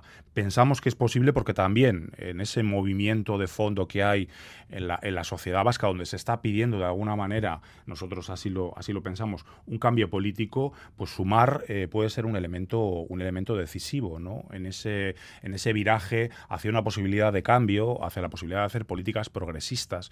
Y nosotros tenemos una carta de presentación que creo que es modesta, pero al mismo tiempo honesta, que es el trabajo que eh, hacemos en, un gobierno, ¿no? Y en ese sentido, las políticas que se están haciendo en ese, en ese gobierno, las políticas que están haciendo las ministras y los ministros de Sumar, con Yolanda Díaz eh, a la cabeza, a nosotros nos parecen eh, un buen modelo para apelar a la ciudadanía vasca y hacerles eh, transmitirles el mensaje de que aquí también es posible apostar por esas políticas y apostar por un, no sé si por un nuevo gobierno, ojalá fuese posible, pero desde luego por un cambio de rumbo político importante. ¿Qué quiere aportar Sumar a la política vasca? Pues eh, Sumar quiere aportar en ese, en ese sentido un giro a las, a las políticas de manera, de manera general, eh, poner la política otra vez eh, al servicio de la ciudadanía en el sentido de tratar de hacer o de poner en valor el servicio de la dimensión pública. Nosotros pensamos que, hacer política significa valorar lo público, valorar la importancia que tienen las instituciones y el Parlamento vasco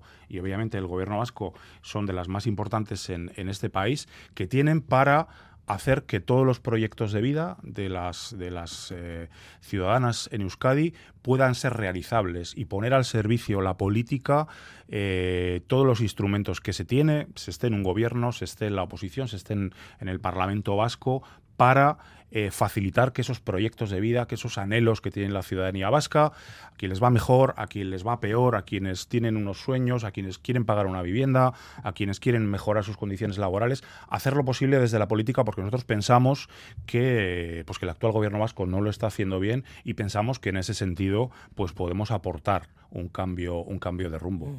Hoy una treintena de firmantes, entre ellos Javier Madrazo, Conchi Bilbao, han llevado a la prensa un artículo animando a EH Bildu a integrar sectores de la izquierda no independentista para formar un frente amplio que supere los gobiernos PNV-PSE. ¿Qué le parece? Bueno, no es nada nuevo este tipo de, llamamientos eh, a lo largo de los últimos de los últimos años, ¿no? Por lo que comentas de alguno de los de los firmantes. No he tenido ocasión de leerlo con, detalle, pero sí, pero sí lo había escuchado. Eh, a nosotros nos parece que eh, la izquierda vasca es plural y que, y que esa pluralidad es una riqueza, ¿no? Que a veces hay un cierto fetiche con, con, esto de la, de la unidad y que a veces se piensa que la unidad per se es, es, buena y que resuelve todos, todos los problemas. ¿no? Eh, el pluralismo democrático es, es, bueno, el pluralismo parlamentario es bueno, que no haya mayorías absolutas en los parlamentos, eh, pese a lo que a veces se genera la impresión, genera dificultades para gobernar, es verdad, pero es bueno porque eso abre un campo de, negociación. Nosotros tenemos un proyecto político diferenciado del de la, desde la izquierda Berchale y desde luego bien diferenciado en esta pre-campaña en la que estamos entrando de lo que está en este momento planteando el candidato Chandiano y la y, H. Bildo en, su conjunto para esa concurrencia electoral como proyecto de país, ¿no? vemos que hay algunos elementos que desde luego incluso sorprenden desde planteamientos de izquierda como el que me dices que, que, nos apelan o que apelan a EH Bildu a abrir un, frente amplio, como es, por ejemplo, pues se considera al Partido Nacionalista Vasco como un partido dentro del, ámbito progresista. El debate instalado en esta precampaña desde hace tiempo además ya es sobre pactos de gobernabilidad. Los sondeos dan espacio a muchas fórmulas, sumar, Aborda este, este debate con líneas rojas. ¿Hay alguna fórmula en la que Sumar no querría estar después de las elecciones? Pues las políticas. En este caso eh, estaremos dispuestos a, estar primero en el lugar que, que nos ponga la ciudadanía y creo que, es importante en estas, en estas elecciones. Las anteriores también se hicieron en contexto de pandemia con una participación muy baja, pero es verdad que la participación en Euskadi, bueno, viene siendo baja en las últimas elecciones. Eh, la ciudadanía vasca... Mm, detecte que tiene una posibilidad de, cambiar con su voto, ¿no? Lo que decíamos antes, que esa sensación o esa voluntad de cambio luego se concrete en, acudir a votar, ¿no? Nosotros, eh, la línea roja que planteamos son las políticas. Nosotros estaríamos dispuestos a hablar de política, a hablar de políticas a partir del programa que vamos a construir con las con la coalición y con las y con las compañeras de, viaje de la coalición y aquellas fuerzas que eh, quieran hablar y quieran sentarse a hablar de cuáles son las políticas progresistas para hacer, por ejemplo, pues una, una transición verde que sea justa en, en, Euskadi, para eh, avanzar en el ámbito de la igualdad, hacer del feminismo una política transversal, o hablar de una fiscalidad más, más justa, por poner un ejemplo, o de mejorar las condiciones de vida y hacer posible vidas mejores para todos, nos sentaremos, estaremos dispuestos a hablar. Eh, quienes tienen un planteamiento eh, de políticas, bueno, pues más conservadoras, o, un pelín caducas desde el punto de vista de poco audaces y poco imaginativas y poco resolutivas, pues entendemos que no van a ser en principio nuestros, o no pueden ser nuestros compañeros de viaje, ¿no? O nosotros los suyos, evidentemente. Vuelvo al comienzo de la entrevista. ¿Mantienen algún tipo de contacto todavía con, con Podemos, con la dirección de Podemos? Bueno, en este momento contactos como tales no hay, ¿no? Pero es verdad que, bueno, siempre hay, puede haber conversaciones informales, pero contactos en el marco de la negociación no hay, pues que nosotros presentamos ese preacuerdo de coalición el, el, pasado sábado y la negociación per se, en ese sentido, ha concluido. Como decía antes, si hubiese elementos eh, políticos diferenciadores que hiciesen eh, posible un, un, nuevo escenario, pues evidentemente eh, estamos dispuestos a hablar con, con cualquier organización que nos plantee eh, un contexto de, interlocución y sobre todo que nos plantee un contexto de aportar a esa coalición que ya, que ya está en marcha. En estos momentos, posibilidades de que haya algún tipo de, cambio de posturas, entiendo que por parte de Podemos ustedes no las tienen. Eh, bueno, nosotros tenemos eh, esperanzas en el sentido de entender que hemos hecho un esfuerzo, que, en este tiempo de esfuerzo y de negociación y de sinceridad hemos acordado eh, unas bases políticas que el trabajo en común con las organizaciones, la lealtad y la honestidad son importantes y que nosotros vamos a trabajar siempre eh, en esos parámetros y con confianza política. Si esa confianza política existe y se dan esos, esos parámetros de lealtad, respeto a las, a las organizaciones, bueno, pues pudiera abrirse de alguna manera. ¿Alguien no les ha respetado? ¿Siente que no han sido respetados en esta negociación? En la negociación eh, sí ha habido respeto, pero es verdad que en el marco general eh, de, la política, bueno, pues hay que entender que hemos vivido unos, unos meses complicados cuando, bueno, pues determinadas eh, situaciones han llevado a que eh, una fuerza política que concurrió en unas listas electorales pues se saliera del, grupo del grupo confederal de Sumar o que decretos que eran buenos para la ciudadanía fueran tumbados con, con argumentos que no eran propiamente de, progreso social, sino argumentos más bien partidistas. ¿no? En el marco de la negociación, ¿no? en el marco de la negociación hay que reconocer que todos los interlocutores hemos sido, hemos sido respetuosos, pero uno cuando concluye una, negociación con un, con un acuerdo eh, político tiene que tener las garantías de que lo que sale de ahí también es un trabajo leal, honesto y en común con, eh, con vistas a eh, a dirigirse a la, a la, ciudadanía y a no generar eh, ruido y espectáculo político. Ante Calarrea, portavoz de Sumar Movimiento, gracias por estar en Gamara, es que ricasco. Bueno, pues eh, las líneas de comunicación no están cortadas, las negociaciones desde luego sí. Nayara. Pues yo me remito nos decía la ITV Focus de, esta semana, de la semana pasada, ¿no? Y, los números son claros. Si van por separado, las encuestas eh, pues les dan dos a Podemos, una a sumar. Si fueran juntos, les darían cinco. Sería la pérdida de, uno de, esos escaños. La lógica nos dice que, sería más beneficioso que fueran juntos, pero tanto las declaraciones de David Soto como de Ande Calarrea me parece que nos dicen todo lo contrario, que no ha habido, no hay posibilidad de, encontrar un acuerdo. Bueno, pues vamos a continuar. Habríamos esta gambara en el Congreso rechazando esa petición del Partido Popular para que los crímenes de ETA no prescriban. Debate en el Congreso decía en pleno debate también sobre qué es terrorismo y si puede aplicarse a lo que pasó durante el proceso. Los fiscales del Supremo han decidido tumbar hoy el dictamen o el informe del fiscal del caso Tsunami. Esta Junta de Fiscales del Supremo sí que cree que hay indicios para imputar a Carlas Puigdemont y Sarobaza. Eso es, la Junta de Fiscales del Supremo ha rechazado un informe del fiscal Álvaro Redondo en el que se decía que no hay indicios de terrorismo en la causa del Tsunami Democratic. Sin embargo, 12 de los 15 fiscales de la Junta creen que sí, que sí que hay indicios de terrorismo en la causa y 11 de ellos creen que hay que investigar a Carlas Puigdemont. Por tanto, los fiscales del Supremo creen que hay que investigar a Puigdemont por terrorismo. Concuerdan con la opinión del juez de la Audiencia Nacional, Manuel García Castellón. El debate ha sido largo, de más de cuatro horas, y ha terminado con con votos contrarios de los dos jefes de la Junta. Uno ha votado a favor de imputar terrorismo y el otro en contra. Ante esas discrepancias, la decisión queda ahora en manos de la número dos del fiscal general del Estado, de la teniente de la Fiscalía. En todo caso, ese nuevo informe no será vinculante. ¿Y qué dice el Gobierno? Pues fuentes de Moncloa confiesan que la decisión de la Junta no les pilla por sorpresa, pero públicamente reiteran su respeto ante las decisiones judiciales. Ministros Félix Bolaños y Fernando Grande Marlasca. Lo que vamos a hacer es respetar cualquier decisión que tome el Ministerio Fiscal y cualquier decisión, por supuesto, que tomen los tribunales. Estamos en un Estado de Derecho, respeto absoluto a las decisiones y recuerdan que la última palabra la tienen los tribunales. Bueno, pues la decisión no es vinculante, podría llegar a intervenir el fiscal general en todo esto, pero ¿cómo veis de momento lo que está pasando, ese pulso entre, en este caso, el estamento fiscal de la Audiencia Nacional y el Tribunal Supremo? Pablo.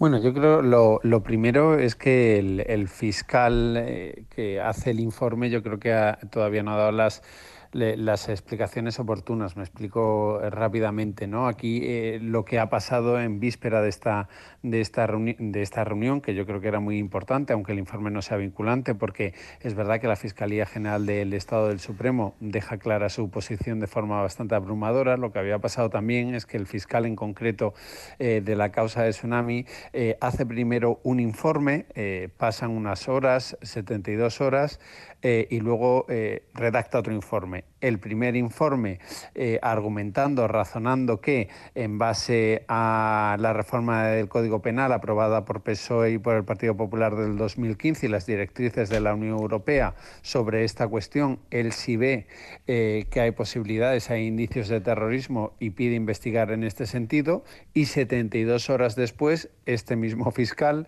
dice que se lo ha mejor y que ya no ve esos indicios de terrorismo. Y entre medias eh, pasan dos cosas. Eh, una, eh, que la Fiscalía General del Estado primero dice que el primer informe era un borrador en un informe, que parece que ahora ya se ha demostrado que no es así.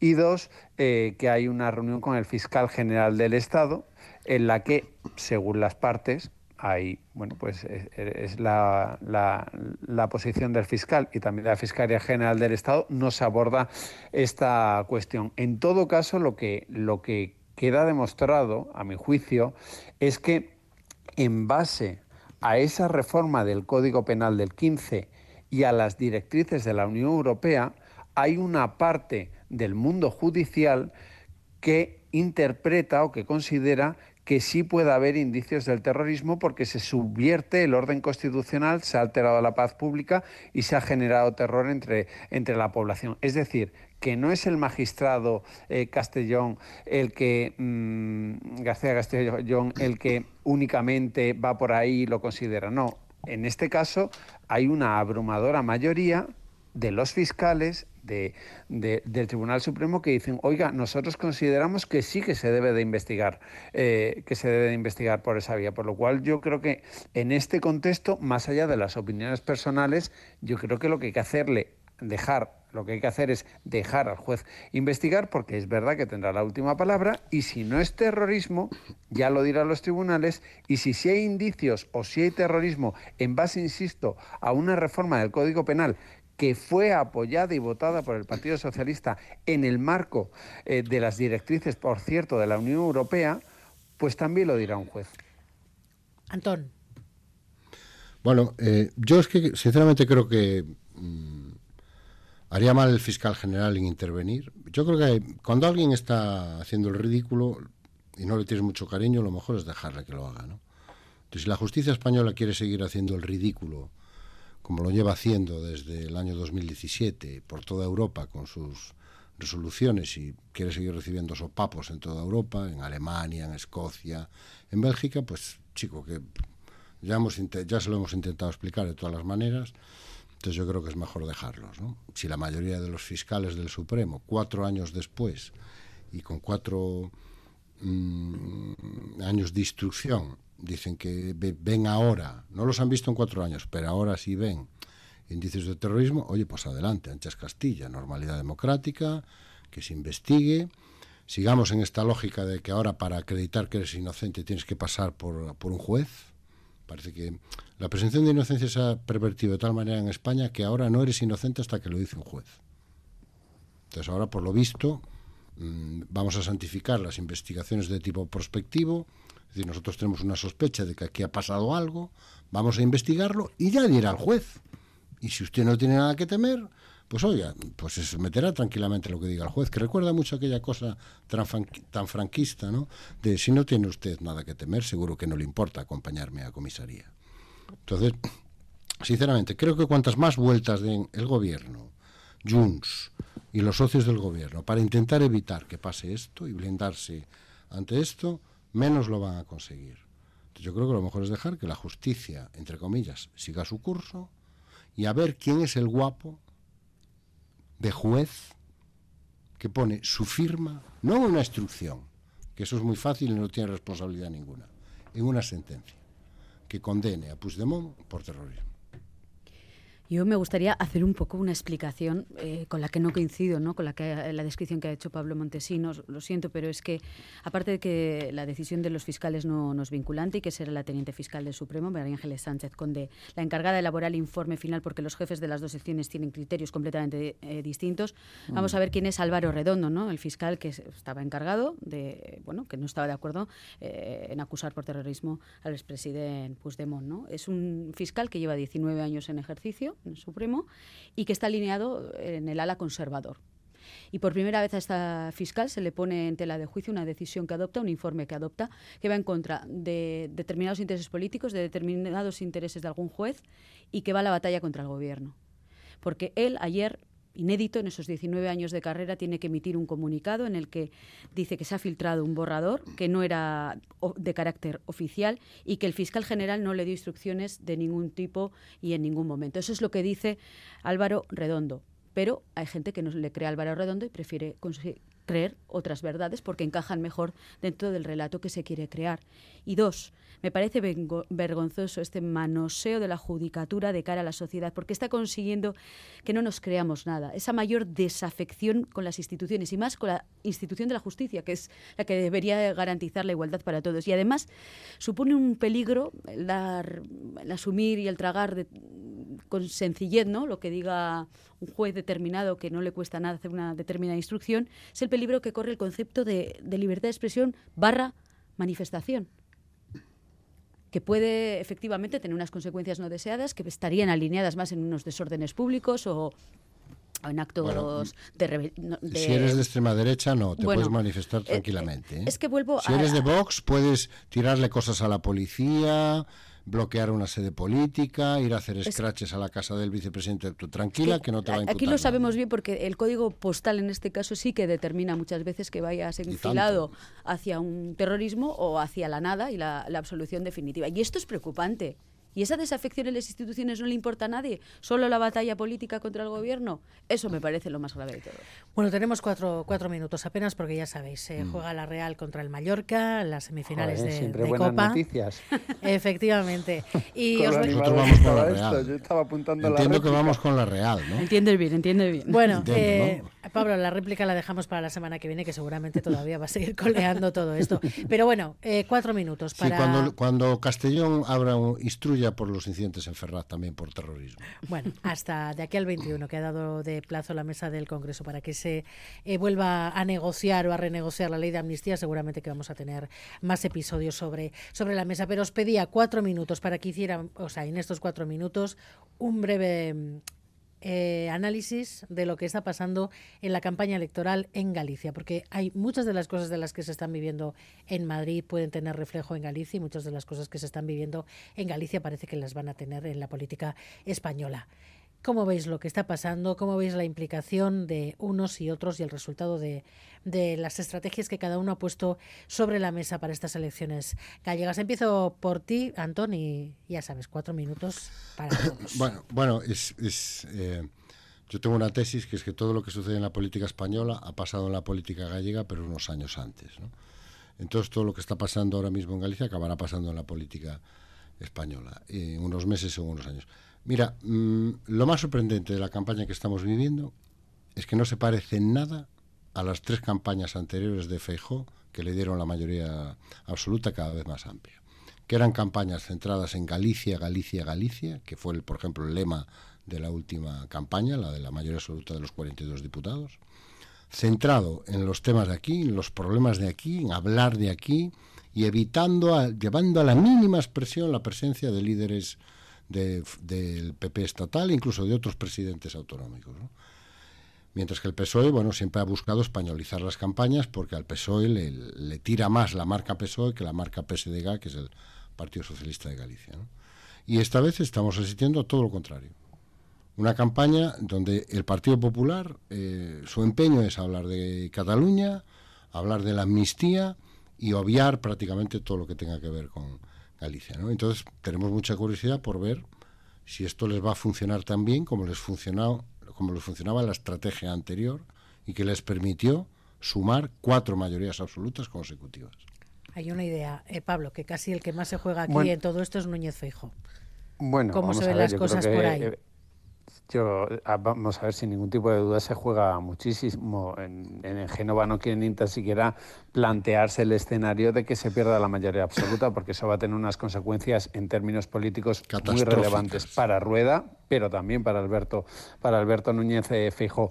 Es verdad que en Génova aseguran eh, que, que, sus encuestas internas le siguen dando esa mayoría absoluta, aunque con menos escaños, eh, pero también es cierto que esta no es la campaña de trámite que esperaban en el Partido Popular. Es decir, hace unas semanas, hace unos meses, todo el mundo por daba por descontado una supermayoría absoluta. Ahora en el propio Génova te reconocen que van a perder escaños, pero que la mayoría absoluta estaría, estaría garantizada. Y es verdad también, yo ahí lo comparto con Antón, eh, que estamos viviendo una campaña gallega distinta a otras, mm, donde además los actores en clave nacional, por ejemplo, Isabel Díaz Ayuso va a ir eh, bastante, en el clave del Partido Socialista ahora mismo está Zapatero, es decir, con un sabor en clave eh, nacional eh, muy grande. De momento, eso sí, las encuestas internas, las que yo he visto, dan una mayoría absoluta. Es verdad que la horquilla más 38-40 que 40-42-44. También es verdad. Ayer hubo debate ¿no? de los candidatos a la presidencia de, Galicia, ¿no? Y, yo creo que el, titular es que Rueda pinchó, ¿no? aflojó y aludió precisamente a temas de la campaña nacional y los contrincantes pues le vapulearon y se vio una Ana Pontón está muy fuerte, las encuestas cada vez le dan mejores resultados y que hay partido. El Venegas se lo está creyendo, Antón. Bueno, mm, las señales son muy positivas para el BNG y todas las encuestas coinciden en una cosa, con independencia de que le dé sonoro la mayoría absoluta al Partido Popular. Que Ana Pontón es el principal activo que tiene en este momento el BNG y que está logrando penetrar y atraer e, e interesar a un espectro muy importante de voto. Para mí, si querés, el dato más sorprendente de lo que sucedió ayer. Tenemos que dejarlo ya, Antón. No, no, simplemente decir que la franja de edad que más vio el debate fueron los menores de 30 años. Bueno, pues con ese dato nos quedamos de, momento. Lo tenemos que dejar aquí, Nayara Pinedo. Antón Losada, Pablo Montesinos, es que ricasco, Gabón. Gabón. Un abrazo fuerte. y a todos ustedes también, pues muchísimas gracias. Mañana volvemos a las 7, estamos aquí puntuales. Quiero arte.